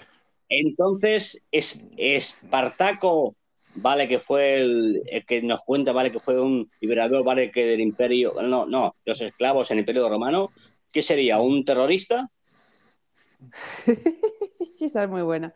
No, no, no, no, no, no, en serio, es que yo pregunto, eh, eh, ¿Jesucristo en, en su tiempo sería el nuevo Kevin Laden? Para el imperio romano, ¿eh? Para el imperio Esto romano, ¿vale que sería? más que bueno, ¿Terrorista? eh, Esto- habido- Claro, es que Esto me recuerda a, la- a las preguntas de Sócrates. Madre mía, la filosofía. No, no, claro, pero es que, es que todo lo que los conlleva Son eso, pero es que nadie vale que me ha contestado. Nadie vale que me ha contestado. no, no, es que. Para el Imperio claro, Romano, es que no te ¿qué sería eh, Espartaco? ¿Un terrorista o un liberador? Para el Imperio Romano, Claro, ¿vale ¿qué sería Jesús? ¿Un terrorista internacional o un liberador?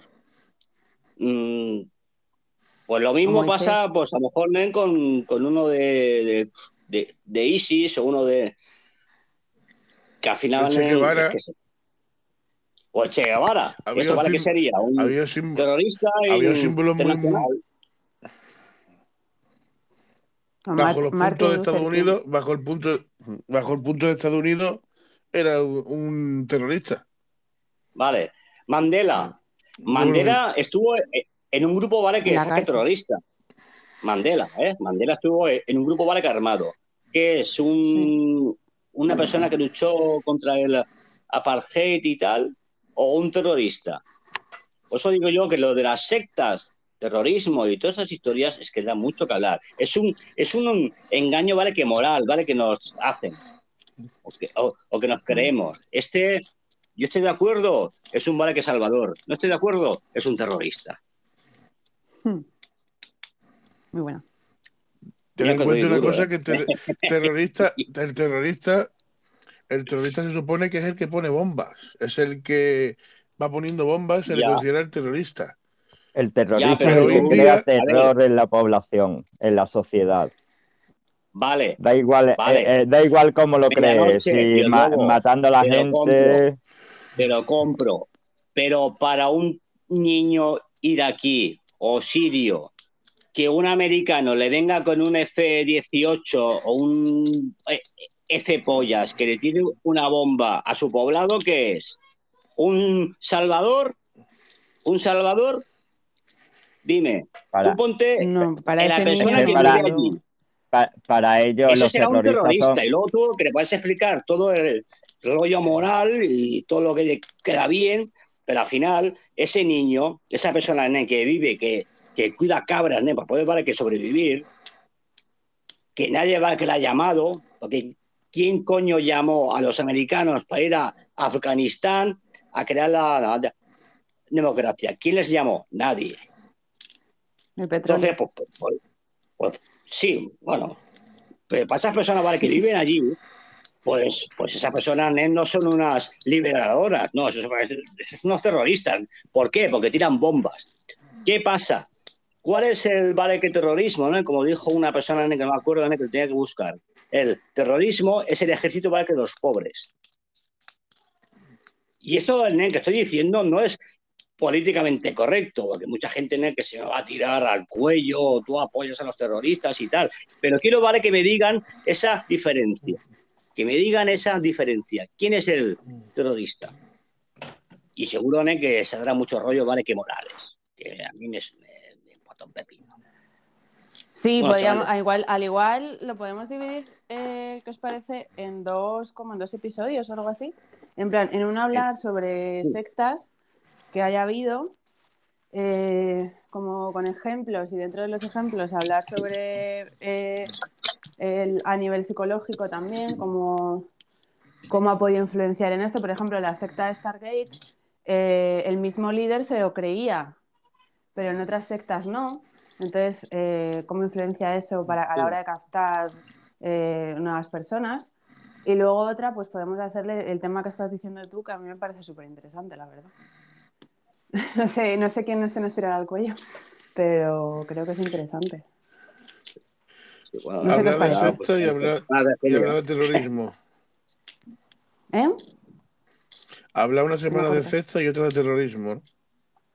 Mm, Ya, pero a ver, pero a ver, pero digamos, eh, digamos que el primer tema socialmente está muy bien visto. El segundo tema sería más complicado de tratar Sí. y cómo lo, tú lo, lo planteas.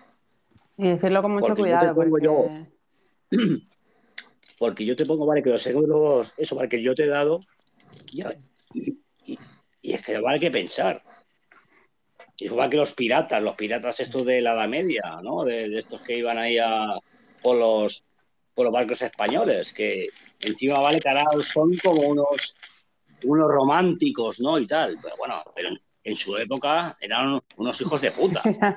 sí. Claro. No, Y ahora, ¿no? que nos y hacen además, cuentos infantiles, también a incluso de que un pirata que era muy bueno, que era muy pobre, que le, le iba a robar pues al imperio español porque tenía mucho dinero y tenía mucho oro. Que es toda una mitología al final, es toda una mitología. Los piratas eran unos, unos hijos de puta, igual hoy que antes, que ayer. Así. Sí, eso es, eso es, eso es verdad. Se les Claro, pinta como bueno, una pero- figura muy, Sí, como muy claro, romántica pero- y como muy así, pero joder, se, Pero- se todo lo que veían. Pero para Ustedes- eso yo creo vale que hay que vivir en el siglo XV o en el siglo XVI y luego opinar qué buenos eran los piratas. Pero como no lo hemos vivido, pues ten en cuenta una los- cosa que los, los- pirat- los cuentos los piratas infantiles. vivían, los piratas vivían según un código. Y ese código era casi inca- irre- in- irrejantable.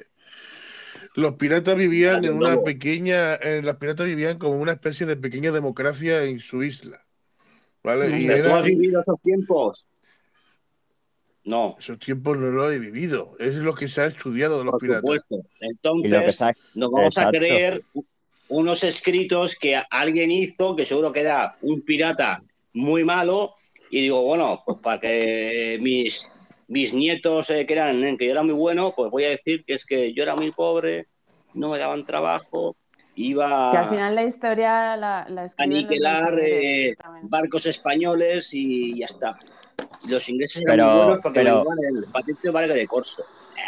pero, pero tú no sabes que los- la gran mayoría de los piratas que se crearon en el siglo XVI y XVII eh, fueron todos de eh, eh, personas que estaban en el ejército Sí, sí, eh, sí. ahí tanto inglés como y como eh, el ejército inglés y tanto francés y tanto español los dejaron de lado en esas guerras, los dejaron tirados por no les dieron un sustento, empezaron a, a hacer lo que era la piratería. Ah, Mira, mira. Y, y luego al que me mira el tema. ¿Sabéis lo del mito del oeste, ¿sabes? Americano? Los, los bandidos, Jesse James y toda esta gente. Sí, Vale, también pues lo, esta gente, lo conozco. esta gente, vale, que luchó en la guerra civil americana. Luego, ¿qué pasó? Luego que acabó la guerra y, y quedaron tirados como, como ratas. Esta gente, vale, que sabía, vale, que de tácticas militares. Había vivido una guerra. Sabían, vale, que lo que hacía. Y como no les quedaba otra, porque vale que Jesse James, vale, que luchó en el, en el ejército, vale, que se ha confederado, si no me equivoco, o en, el, en la Unión. Pero bueno, pues estuvo en la guerra. ¿Qué pasó? Pues que, claro, como tenían que comer, y yo qué sé hacer, pues yo, o sea, pues luchar, pegar tiros. Entonces, vale que mucho, vale, o sea, que, que entonces, que la época esa, vale, que nacieron, eh, pues, el Niño, eh, Jesse James, todos esos bandidos, vale, del oeste. Pues los piratas igual. Los piratas al final del día, que eran militares, eran militares, como sus países o sus reyes, que lo habían dejado tirados como perros, pues dijeron, pues hay o, o el, o el, o el- eso vale, que el patente O te- vale, O te mueres en el mar, o ahí está, o te mueres en el mar o, o sobrevives de a- sabiendo Claro. lo que sabes hacer. Pero mucha, es que en aquella época vale que dos eran- opciones, o era o el patente vale de corso, que tú dabas una parte que del botín al rey, o te hacías pirata, que era que no tenían eso, vale, que ningún patente y todo que lo que tú ganabas, pues tú te lo ganabas. Y había mucha gente vale, que contenta. Incluso.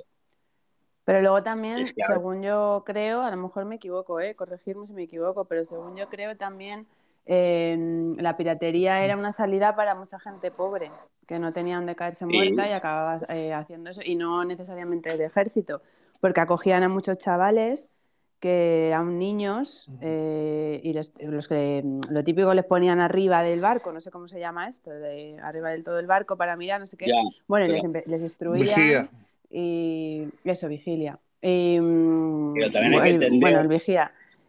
Y les instruían y tal, y así, o sea, que no solamente eran, digamos, eh, renegados del ejército o gente que, que también, ¿eh? pero había un poco de todo, yo creo que una salida para la pobreza, de alguna manera, y, Mm. y bueno, en ese sentido había un poco de todo. Y de todas maneras, lo- los métodos que utilizaban eran muy violentos, eran excesivamente violentos, por lo que he Bueno. leído, pero claro, es verdad que no estábamos ahí tampoco. Pero también de hecho, también de hecho que- los ingleses, los, ingl- los ingleses cuando veían un barco español también hay que decir que los ingleses cambiaban la bandera y la ponían pirata para atacar los barcos españoles.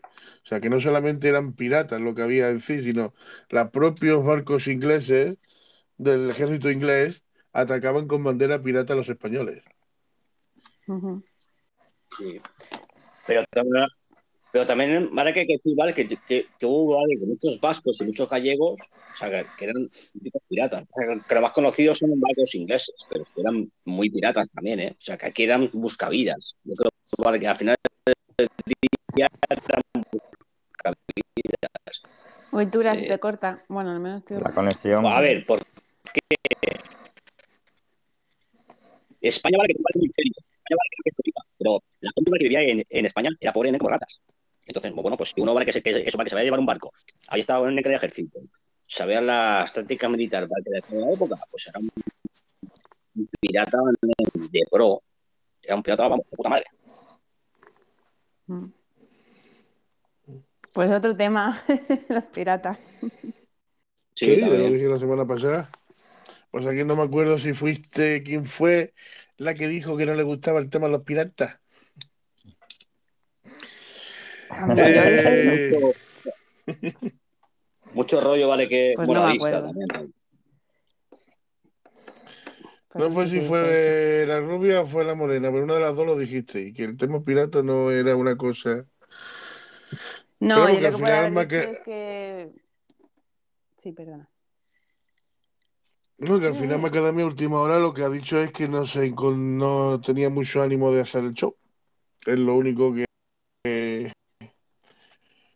que Sí, porque se, se come, eh, decía que no se lo había preparado y que eh, tenía muy poco tiempo y estaba muy nervioso y que no iba a venir. Bueno, mira, yo, o Aquí, sea, pre- yo, aquí preparado, Yo los no me he preparado. jugado, vale, que ninguno. Menos este, ¿eh? que este sí, ¿eh? Este Tampoco hace unos, falta prepararse los shows como si fuera. cuantos nombres, porque digo, claro, lo del Santorini, ¿eh? que no me iba a acordar, y bueno, que digo, bueno, varias cosas, eso sí. Pero tú, ¿cómo que no te vas a acordar de. Santorini si es una isla paradisíaca? Claro, coño, pero yo lo digo, ¿eh? O sea, luego más, más jabarata, y co- coño, nen. Coño, tienen que ver, yo me acordar yo de eso. Y por eso, vale, que si uno bueno. tiene, tiene el conocimiento, sabe Bueno, yo algo, quité, ¿no? Pues, como estaba intentando cualquier decir tema, pues, antes, yo quité, quité eh, la nave del misterio de los sábados. Primero por Turas, porque Turas no podía tan tarde, nada más que estar una hora. Y segundo, porque por lo visto también han metido un programa de música a todo pulmón que Macadamia no se acordaba y se había, y se había metido eh, en el programa y en este. Y ahora, si va a empezar, entre comillas, como quien dice, a fallar también, pues eh, eh, lo he quitado por, eso, por ese motivo, porque además de todo pulmón es a las 8, por lo que yo he visto. son los sábados. ¿eh? Yo, a ver, o sea, yo Mm. para mí, los sábados, porque yo el domingo, vale, que tengo fiesta, para mí los Y sábados. yo lo iba a poner, y, y yo lo iba a poner a las 9, entonces claro, si lo pongo a las 9 en vez de a las 10 para que Turas estuviera las dos horas, la que no podía estar era Macadamia, porque se había comprometido en hacer un show cuando ya estaba comprometida con este show, que a mí me da igual, o sea que no tengo ningún problema en ese aspecto. Pero eh, intento que coincidamos todos y al final pues no coincido a la mitad. Pero al final, Pero vale, que bueno. del día, eh, Dios Lobo, los que somos, somos, y ya está. Mm, Yo creo que no hay que darle más vueltas porque, mira, vale, hoy, hoy mira que los que somos. Ten en cuenta, Somos ten en cuenta que, los, venga. que los tres que vemos, ten en cuenta que los cuatro, los tres que veis aquí, somos los mismos que empezamos en la nave del misterio. Sí. Los mismos que empezamos el programa de la nave del misterio. Y aquí seguimos. Claro, Y mira seguimos bueno. los tres. Yo te digo, yo, o sea, yo te digo, yo, el día va que no pueda, porque, por lo que sea, ¿no? Porque, porque sea una cosa que no pueda, te digo, oye, yo tal día que no puedo estar, pero yo te, a lo mejor te lo digo, oye, ¿no? pues a lo mejor una hora o dos horas antes. Yo sé, ¿no? porque mi niño tiene que hacer una pierna, te digo, oye, ¿no? Dios Lobo, tengo que ir al médico. Pero yo, por mi parte, Pues yo voy a hacer una, yo voy a hacer una cosa. prepare o no, pero yo siempre yo doy tema. Yo siempre hablo de lo que Sí, Yo aparte- eh, yo Ya te avisé con lo de las navidades que va a estar estado más out y tal, de estéreo. Te avisé también, o sea, yo te aviso siempre, con tiempo, ya lo sabes. También aparte a ti los sábados también te venía malamente, ¿no, Celia? Pues Porque tú salías los sábados. que quería ver, lo que pasa que no sé muy bien ahora, porque ahora voy a empezar a tener jornada completa y los domingos, por ejemplo, por la noche me vendría fatal, porque empiezo a las 7 o así. Entonces, si acabamos a las 12, pues voy a estar hecha papilla. Que yo soy una abuelilla, necesito dormir. Y- No, a las Ya está 12 no, porque siempre, porque por eso lo puse una hora antes, para no, para no terminar a las 12. Lo puse una hora antes por no terminar a las 12. Igual que si se pone, eh, bueno, los viernes no se, no se puede adelantar más que esta hora, porque está el, eh, medianoche tiene ese programa antes. Eh, pero otros días sí se puede adelantar, digamos. O sea, lo- no, en vez de un domingo te viene más, incluso malamente a, la- a las 9, se puede poner a las 8 o, un sábado. Lo que iba a decir de que yo como vea el tema de que Macadamia en el viernes que viene, un, un par de viernes, eh, no se anima, pues tendré que pensarme si seguir los viernes, tal como estamos, que no tenemos ya a nadie abajo, o volver a retomar el sábado, pero más temprano, para que todo el mundo podamos estar. No te preguntaba, porque tú me que los sábados... No, sí, bueno, sí, a ver, es- dependerá. Habrá algunos que, que tenga que faltar, ¿sabes? Pero puedo Sí, porque tú me, me dijiste, porque tú me dijiste que los sábados solías salir, por eso es- era lo eh, preguntarte. De todas formas, le voy a dar un par de viernes más a Macadamia, a ver que le, cómo reacciona con el cambio y demás. Y si veo de que no, pues entonces re- re- recuperaremos un- el horario antiguo. Y le haremos competencia a la música, a la música. a la Sí. música. Sí, a ver, el, el sábado pasado creo que fue, ¿no? Que estuvo bastante gente, participaron y tal. No, no fue ¿no? sábado, fue jueves. Fue un jueves. Ah, un jue- Ah, eso, eso. Mm. Vale, que es que con las navidades. Oye, que unas malas, que unas malas lo podemos poner. Lo que pasa es que meterme más, más, a la- más entre medio de la semana. Quizás eh, eh, vaya menos shows, no lo sé, vosotros sabéis más, yo no sé. Quizá- quizás haya menos shows un, entre semana. Mm, Yo es que no los miro, o sea, yo, yo la verdad que yo no o sé. sea, Yo el día, el últimamente día que mayor, entero cuando el entro. día, el día que mayor audiencia tuvimos fue un jueves. por eso O sea, que digo que, fiesta planteando de retroceder. pero la fiesta que fue muy vuelta. ¿no? Era fiesta, ¿no? El- al día siguiente. Sí, ahora el Ah, 31, el 31 era el viernes y el 30 jueves. sí, sí. Pues Y yo una cosa, no sé si te va ¿sabes? a parecer bien. No sé si te parece hacer dos shows a la semana. A ver, podemos hablar un día de sectas y otro día de, no sé, algo más de que de misterio. No sé qué os parece. Para un poco vale que diferenciar. Sería, vale, que cambie, vale, que las horas a, a las horas que podamos. Claro, yo los martes y jueves, yo sí que estoy un poco jodido. O sea, yo hasta las nueve, pues no puedo. Pero bueno, ¿Cuándo? ¿Los jueves has dicho? yo los, yo los martes sí que no puedo. Eso vale que, eso vale que seguro. Los jueves, pues depende del día. Ya no me puedo ya, vale que, que, que. Pero bueno, pero sería también, pues no sé, para darle un poquito más de credibilidad, a ver si la gente vale que se engancha un poquito. Sí, hombre, Es yo, pienso que mejor, mejor pensarlo antes de cambiarlo mucho, ¿sabes? Porque si lo cambiamos mucho de un día a otro, de otro día a otro tal, Eso pues es. No, no, sería, sería pues, pues la, pues la, pues la obra Por que eso. es que de misterio, pues ponerla, pues un, yo sé, eso pues un día Eh, ahora mismo, ahora mismo los Y jueves no se pues- podrían poner. Los jueves se podría poner porque Turán no puede. Por ejemplo, los jueves. Eh,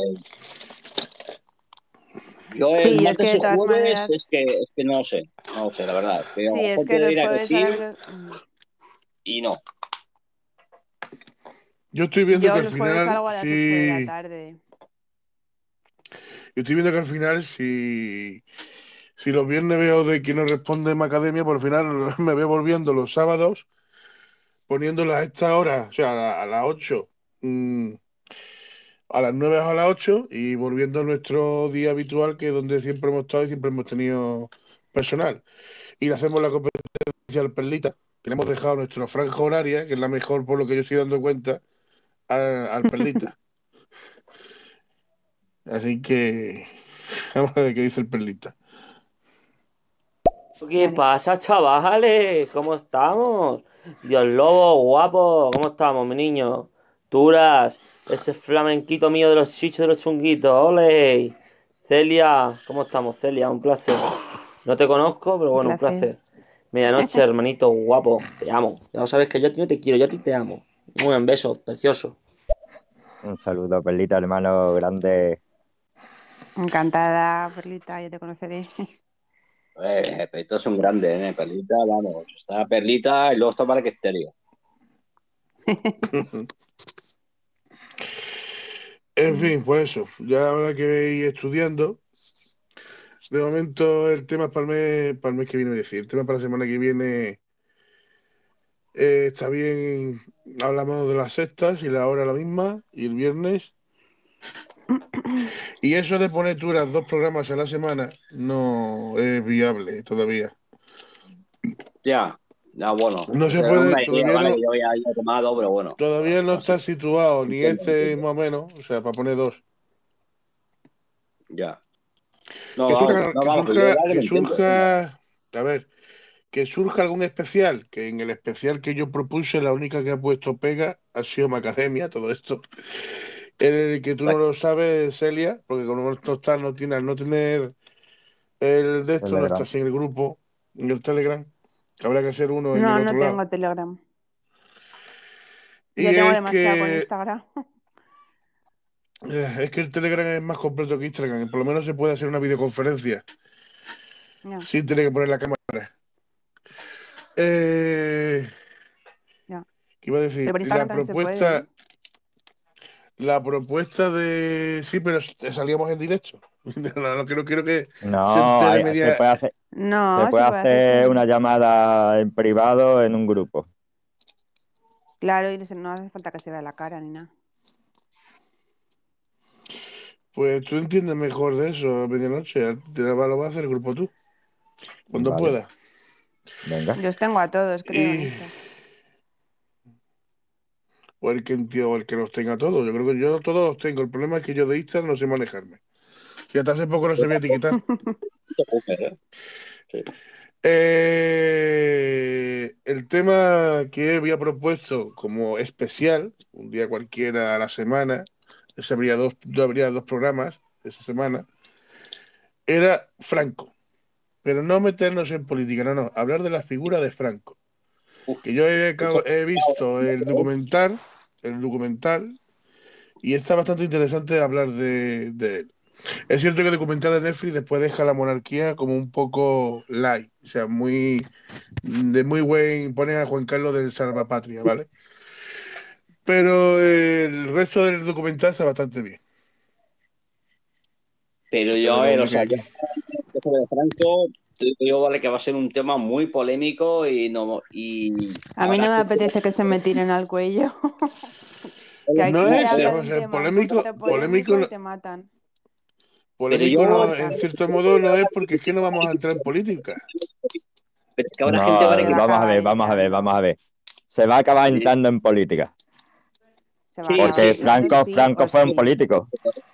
Quieras o no quieras, aunque fuera un militar, también fue un político.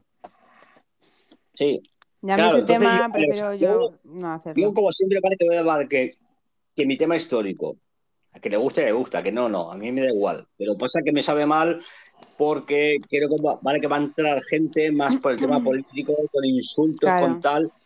Entonces, eh, hostia, tío, a mí ya hablar de Franco, la Sí, verdad. aquí es que en cuanto, Una ya pena, sabéis, en cuanto pena. se toca un tema un poquito que pueda haber dos opiniones, solo, bueno, un poco así, se te tiran al cuello, pero vamos, y yo ya pasé por una así en, en mis inicios de estéreo y no me ¿Por qué te crees? por. ¿Por qué te crees? No, Catalán, ¿Cómo te crees que he dicho, que he dicho de hablar de la. ¿Por qué te crees que he dicho hablar de la secta y no de la iglesia? O de las religiones. Porque, a ver, sí, ahí. Es que, claro, es que yo entré ahí también en temas un poco escabrosos, pero bueno, pero es que yo sé, vale, que Franco, al final, vale, que va a ser un tema, vale, que político, que a mí, vale, que no me interesa, yo ya he dicho siempre, yo que no voto, o sea, a mí, a, a mí el voto, ¿no? Vamos a poner el audio de Perlita, un momento. Qué bueno he sido para ti y qué mal me estás pagando. Me paso día tras día en esta celda llorando, sin saber si tú estás viva, sin saber si te han matado, sin saber si tú estás viva, sin saber si te han matado. Libre, libre quiero ser, quiero ser, quiero ser libre. Libre, libre quiero ser, quiero ser, quiero ser libre. Pa' ti, Turas. Toma, dale. A Perlita, me encanta Perlita, es que me da, me da salsa lo Oye, me da lo oye, oye. Sí, muy sí, buena canta muy bien. Muy buena. Pues mira, hay muchos temas que pueden. Yo, otro, otro de los temas en un futuro era hablar de los templarios. Ahí también se puede meter la, la- la iglesia, aunque no quieras, aunque quieras evitarla. Sí, no, no, eh, es que fue culpa Pero de es de otra sí. manera, es de soslayo, ahí se mete de soslayo, ¿entiendes? La iglesia. Hmm. Que no es lo mismo. Pero bueno, Porque si te metes, si te metes, eh, o sea, no es lo mismo poner de título la iglesia o el cristianismo que poner los caballeros templarios. Porque tú ahí a la mínima que veas que se te va un poco por ahí, pues ya tienes mucha historia dentro de los caballeros templarios para hablar, ¿sabes? Entonces, pues no sé. Ay, perdón.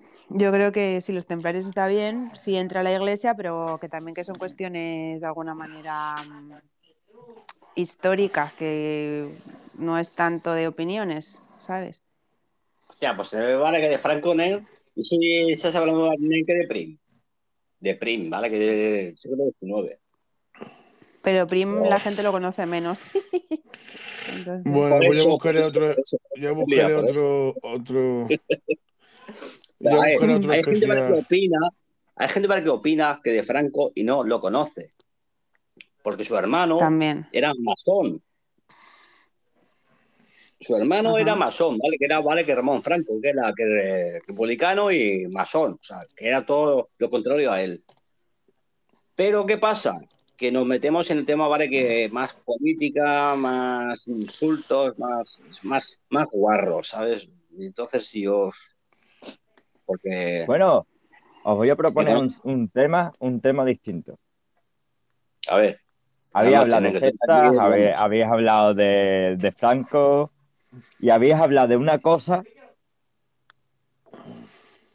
que lo has dicho tú ahora mismo, Tura, que me has dado una idea increíble. Sociedades secretas.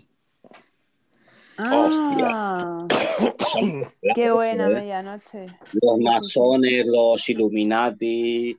eh. La- incluso ahí- la de cienciología ahí- se podría meter ahí. De ahí, sí, cienciología. Bueno, cienciología está entre religión y lo que no es religión. Pero la cienciología es flipante. Hay- yo no sé si viste el documental de, de Netflix que te daba ahí para hablar, mira, que no veas. Sí, vale, sí, que me encanta. Masones Sí, y un. Y los masones, sí, los Illuminati, todos, claro, claro. los masones para mí, para mí son muy, no sé, te digo, es, Es un tema, ese tema. Que tan secretas ya la no so- son, ¿eh? También. Las sociedades, las sociedades secretas, a ver, el tema de las sociedades secretas está muy bien para hacer un especial dentro de un par de semanas, para tenerlo mejor, para prepararlo bien. bueno, yo. Para hacer un especial, de- eh, para yo hacer un es especial en febrero. Yo para, digamos, que para verme algo, yo soy un poco más complicado, pero bueno.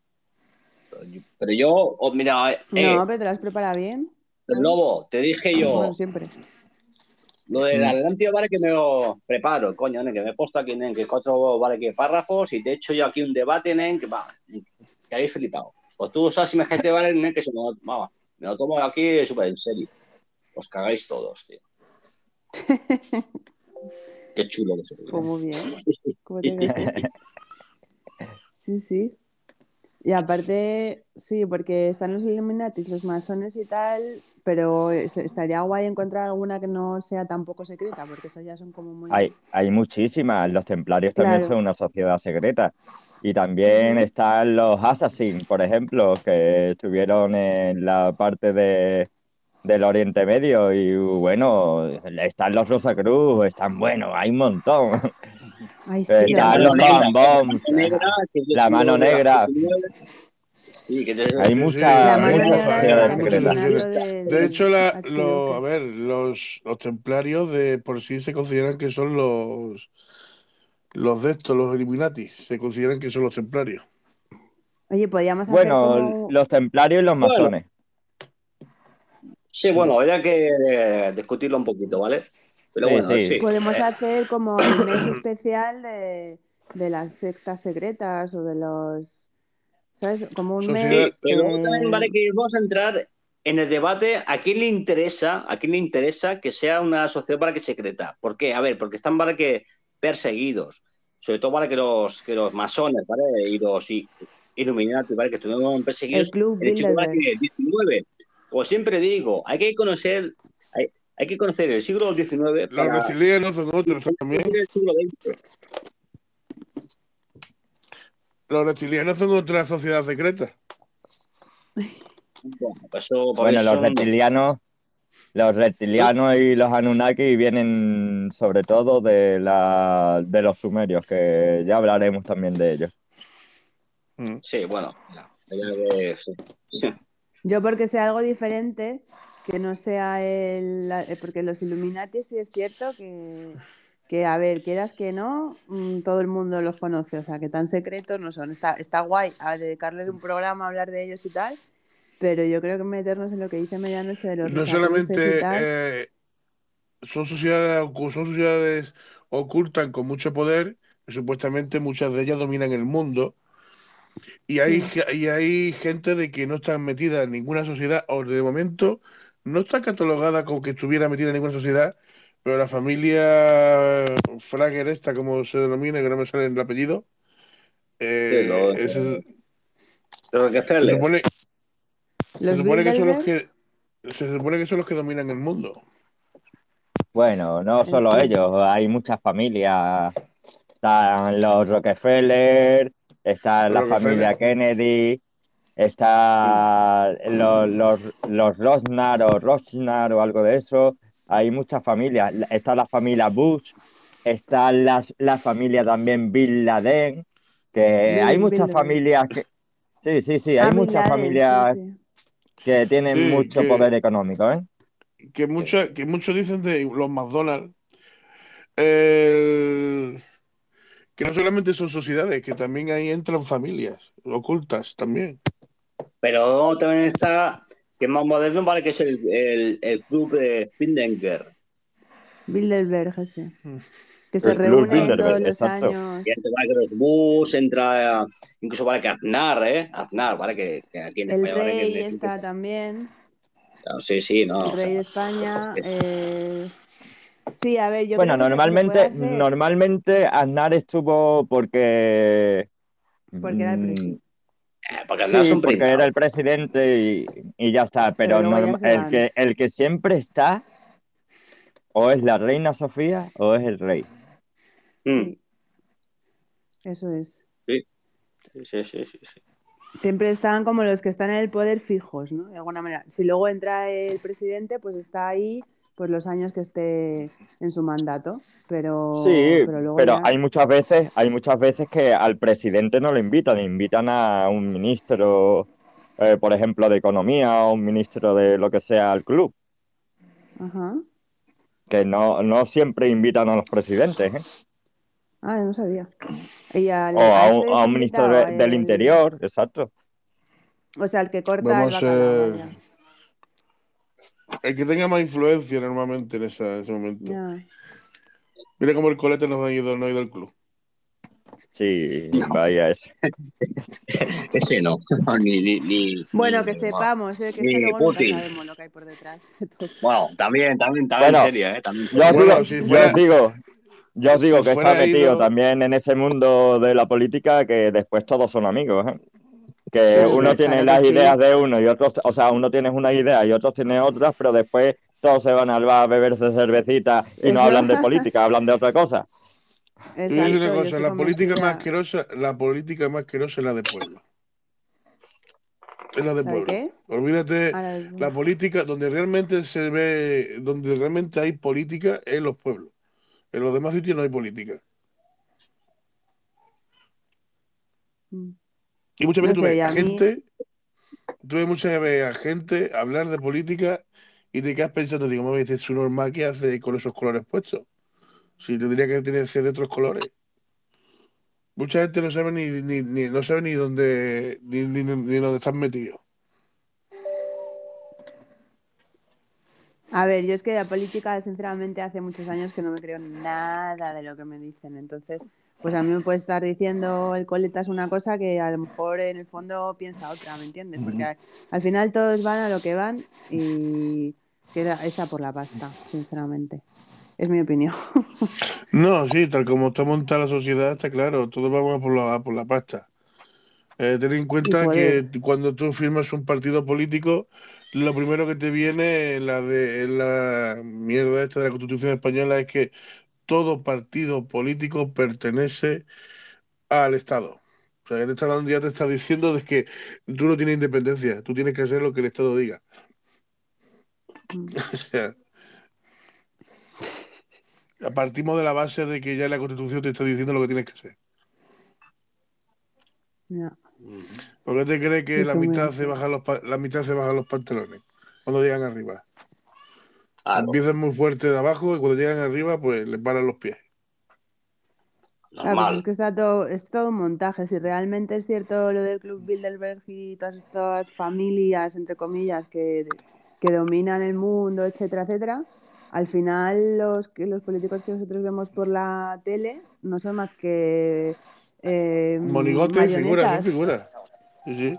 Claro, a las que teóricamente nosotros votamos, pero no sabemos lo que hay detrás. Eh, bueno, lo intuimos porque no somos tontos, pero mm, al final no sabemos eh, realmente lo que estamos votando, ¿no? Podemos estar votando una- a un político pensando, pues yo qué sé, si tú eres de izquierdas y votas a uno de izquierdas, pues pensando que va a traer una política de izquierdas, por ejemplo, ¿eh? digo, y resulta que mm, sus intenciones por, por detrás son otras cosas, ¿entiendes? Entonces, al final, yo no me fío de los políticos.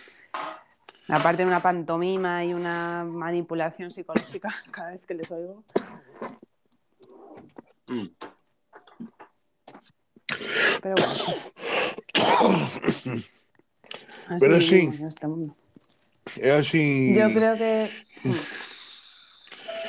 Es, es así y no podemos eh, eh, evitarlo en el sentido de que eh, con toda la familia, todas las organizaciones supuestamente que dominan el que quieren dominar el mundo, intentan dominar el mundo, los políticos simplemente son una mera figura.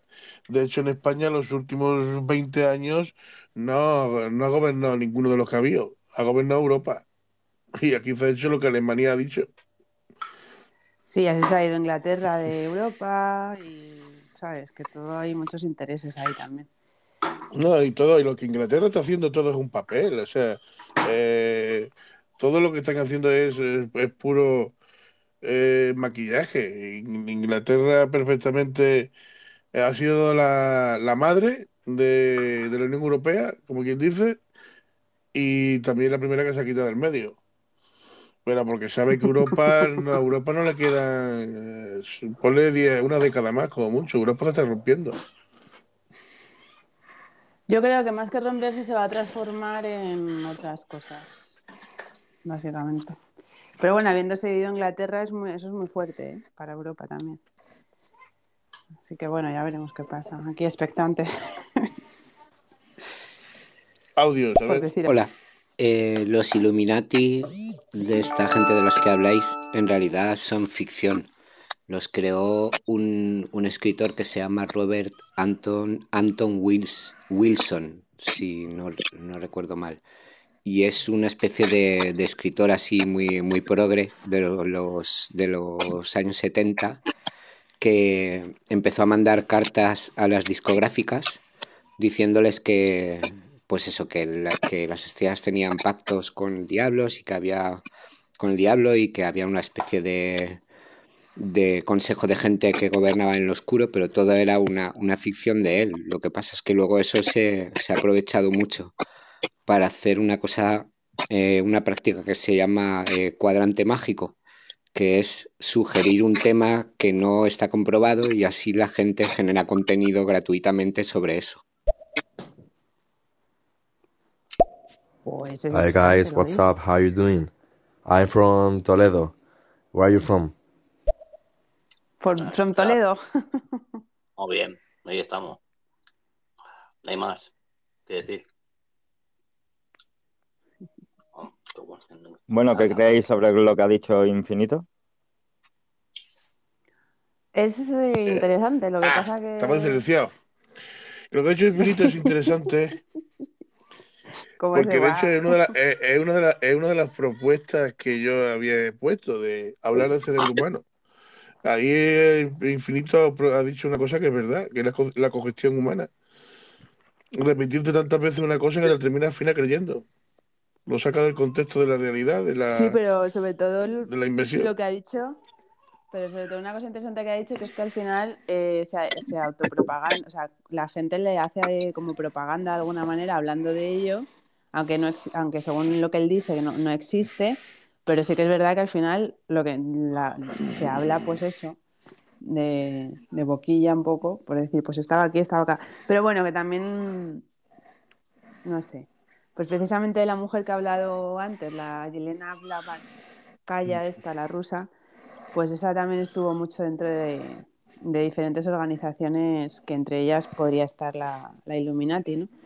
En el siglo XIX se crearon un montón de movidas que, que como te pongas a barrer, sacas más mierda ahí, que madre mía. Entre otras cosas, el capitalismo y todas estas... Bueno, me voy de- del tema, pero vamos. No, no, but you have to speak English, okay? All of you have to speak English. Uh, where are you from? To all. Hello, No Ismael. My, my name is Midnight and I am from to Huelva. Eh, puedes hablarnos también en español porque sé que hablas en español. ¿no? Gracias. Sí. De hecho, yo Hablo no sé, yo no en sé, catalán, no sé hablar inglés. Jo parlo català. Eh, així eh, sóc un tio més, més potent. Parlo català, parlo un altre idioma. Gràcies. Una trae idioma. Sí, clar. Se dice, ah, un Así, otro eso- idioma, vale, que te había entendido una tra idioma, un otro, vale, que no te había entendido. No, coñones, Okay, yo sí, Huelva, yo soy nice place. un tío mucho más Uh, inteligente. a question: How do you know that I speak Spanish? Huh? Por tu acentillo, Tú- cuando has dicho Toledo, Ho parla no ningún t'entenc. guiri dice Toledo. Dirían Toledo o algo así. Vamos a ver, en primer lugar, mm, yo no sé ni inglés, ni catalán, ni nada. Segundo lugar, esto es un show, el show de la nave del misterio. Si quieres dirigirte a nosotros, te puedes, si sabes español, te, te- te pediría como conductor de la nave que te dirigieras en español. Si no, mm, no te molestes en seguir mandando audio en inglés, porque yo no me voy a enterar y segundo, voy a dejar de reproducirlo. Y te lo estoy diciendo amablemente. Bueno, lo que íbamos ya terminando, que ya estamos llegando a las dos horas, es eh, la semana que viene hablamos entonces del tema de las eh, de las sectas y la mente y la mente humana, como dijimos en un principio, eh, cómo influye, nos influye en la, men- en la mente la, la gente, o, o no solamente la gente, sino el, un lema, una creencia, una ideología. Eh, y, y preparamos un especial para tal día en febrero sobre las sociedades ocultas. Vale.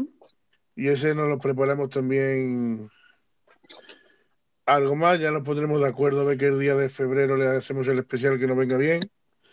No tiene por qué ser el fin de semana, puede ser entre semana, puede ser cuando nos venga bien, incluso una tarde o, o una noche, ya el especial se coloca como no, nos venga bien. Vale, sí, ya lo Bueno, vamos pues- viendo porque yo eh, ya voy a. O sea, bueno. no, Sí, no, habla, nada. habla, que- No, que, que, lo, que yo o sea, me apetece un montón hacerlo. Lo vamos viendo cuando, conforme se vaya acercando febrero, porque yo voy a tener for- unas jornadas de una semana a full, de mañana y tarde, otra de me- mañana, otra de tarde. O sea, lo tengo un poco complicado. Pero vamos, que lo vamos hablando, Mm. sin, sin más. A ver, si está, en, si está en castellano te pondré más audio, si no, pues no te pongo más. No, no. Me parece perfecto, Dios Lobo. Me parece perfecto que se tomen las cosas en serio. Aquí en la nave del misterio. Bueno, como íbamos diciendo, el otro día ocurrió una historia un tanto extraña. Cuéntanos, Dios Lobo, ¿qué es lo que pasó ese 7 de enero del 2020, un día como hoy? Cuéntamelo tú, ¿qué pasó? Infinito.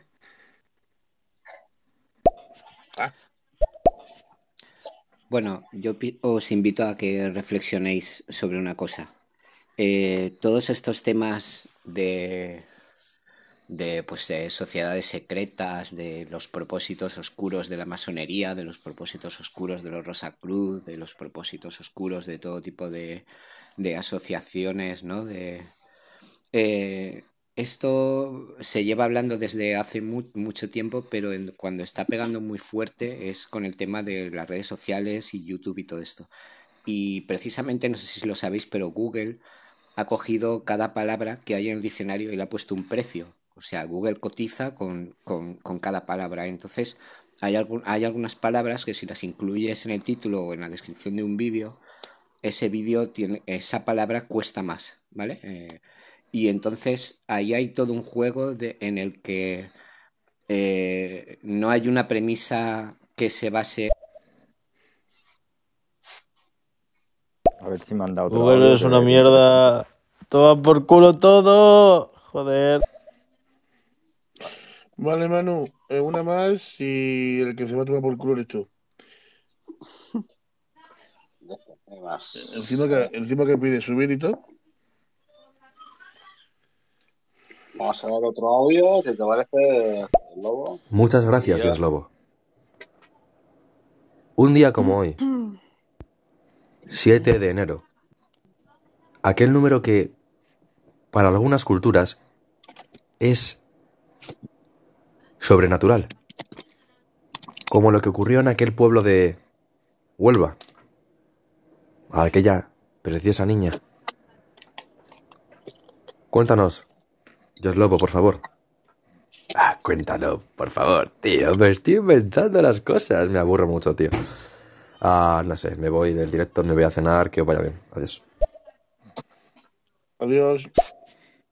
No sabía que los mensajes tenían que durar un minuto, pero resumiendo que es todo mentira. Todo eso de los Illuminati los y todo ese tipo de cosas son eh, mensajes virales que se lanzan para inflar las visitas de los vídeos. Bueno, pues bueno, pues en el día vale que la charla vale en el que hagamos, pues, pues ya está. Pues saldrá, no sé, tú ahí vale que tú podrás opinar, podrás decir tus historias y ya está, simplemente es eso. ¡Au!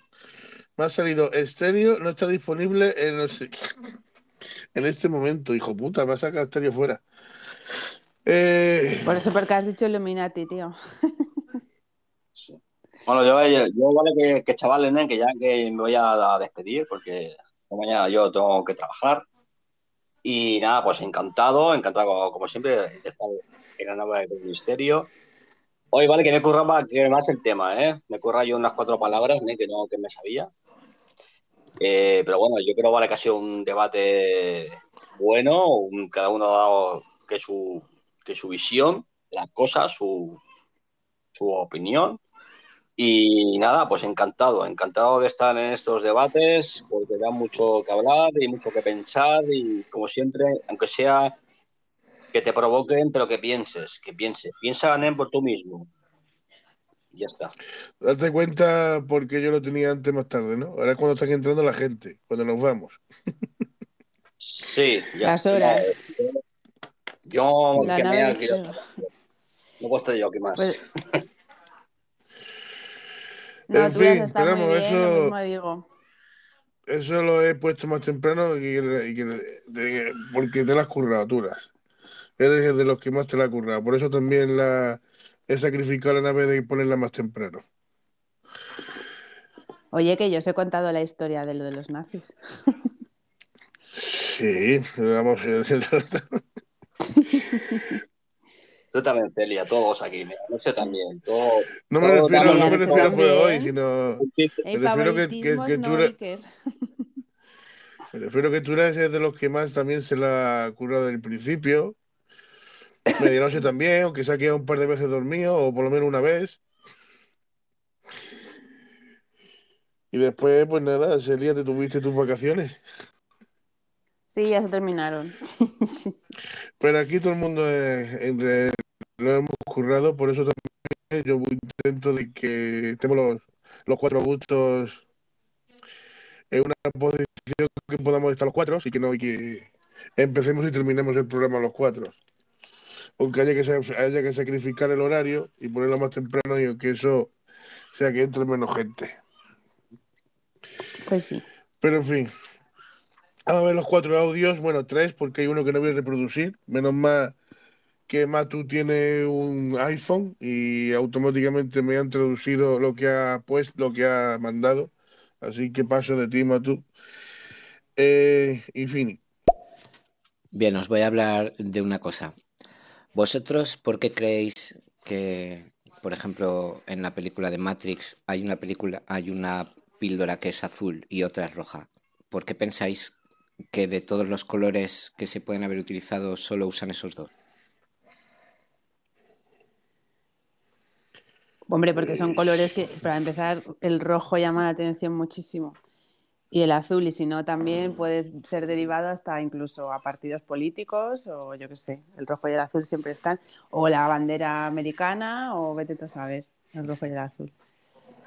Mil, color, mil, mil cosas pueden ser. Joder, este tío es más seco que un río africano, tío.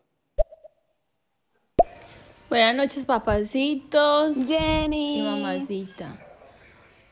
Dios Lobo, Turas, Princesa. Celia. Medianoche, papacito. Pasaba por aquí a saludar un ratico.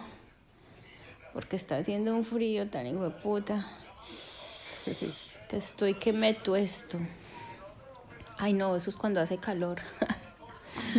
Pues nada, un besito para todos. Un besito en la puntica, los quiero mucho. Un besito, Jenny, guapísima. Gracias por pasarte. Buenas, Jenny. Gracias por pasarte por la nave del Misterio 2.0 y no por la nave caliente.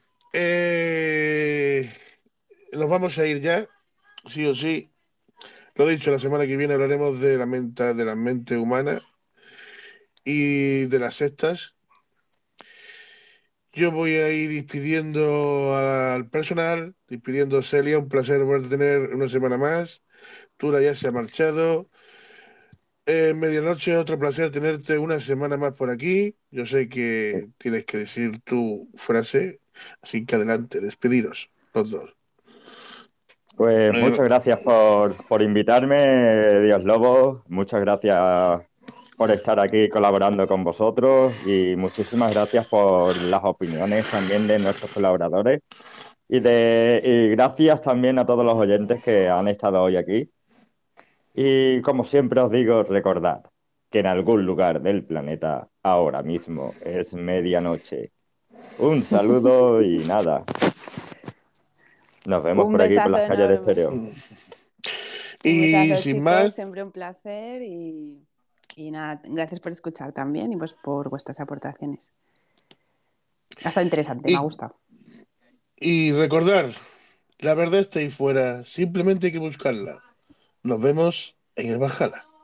Chao. Chao. Chao.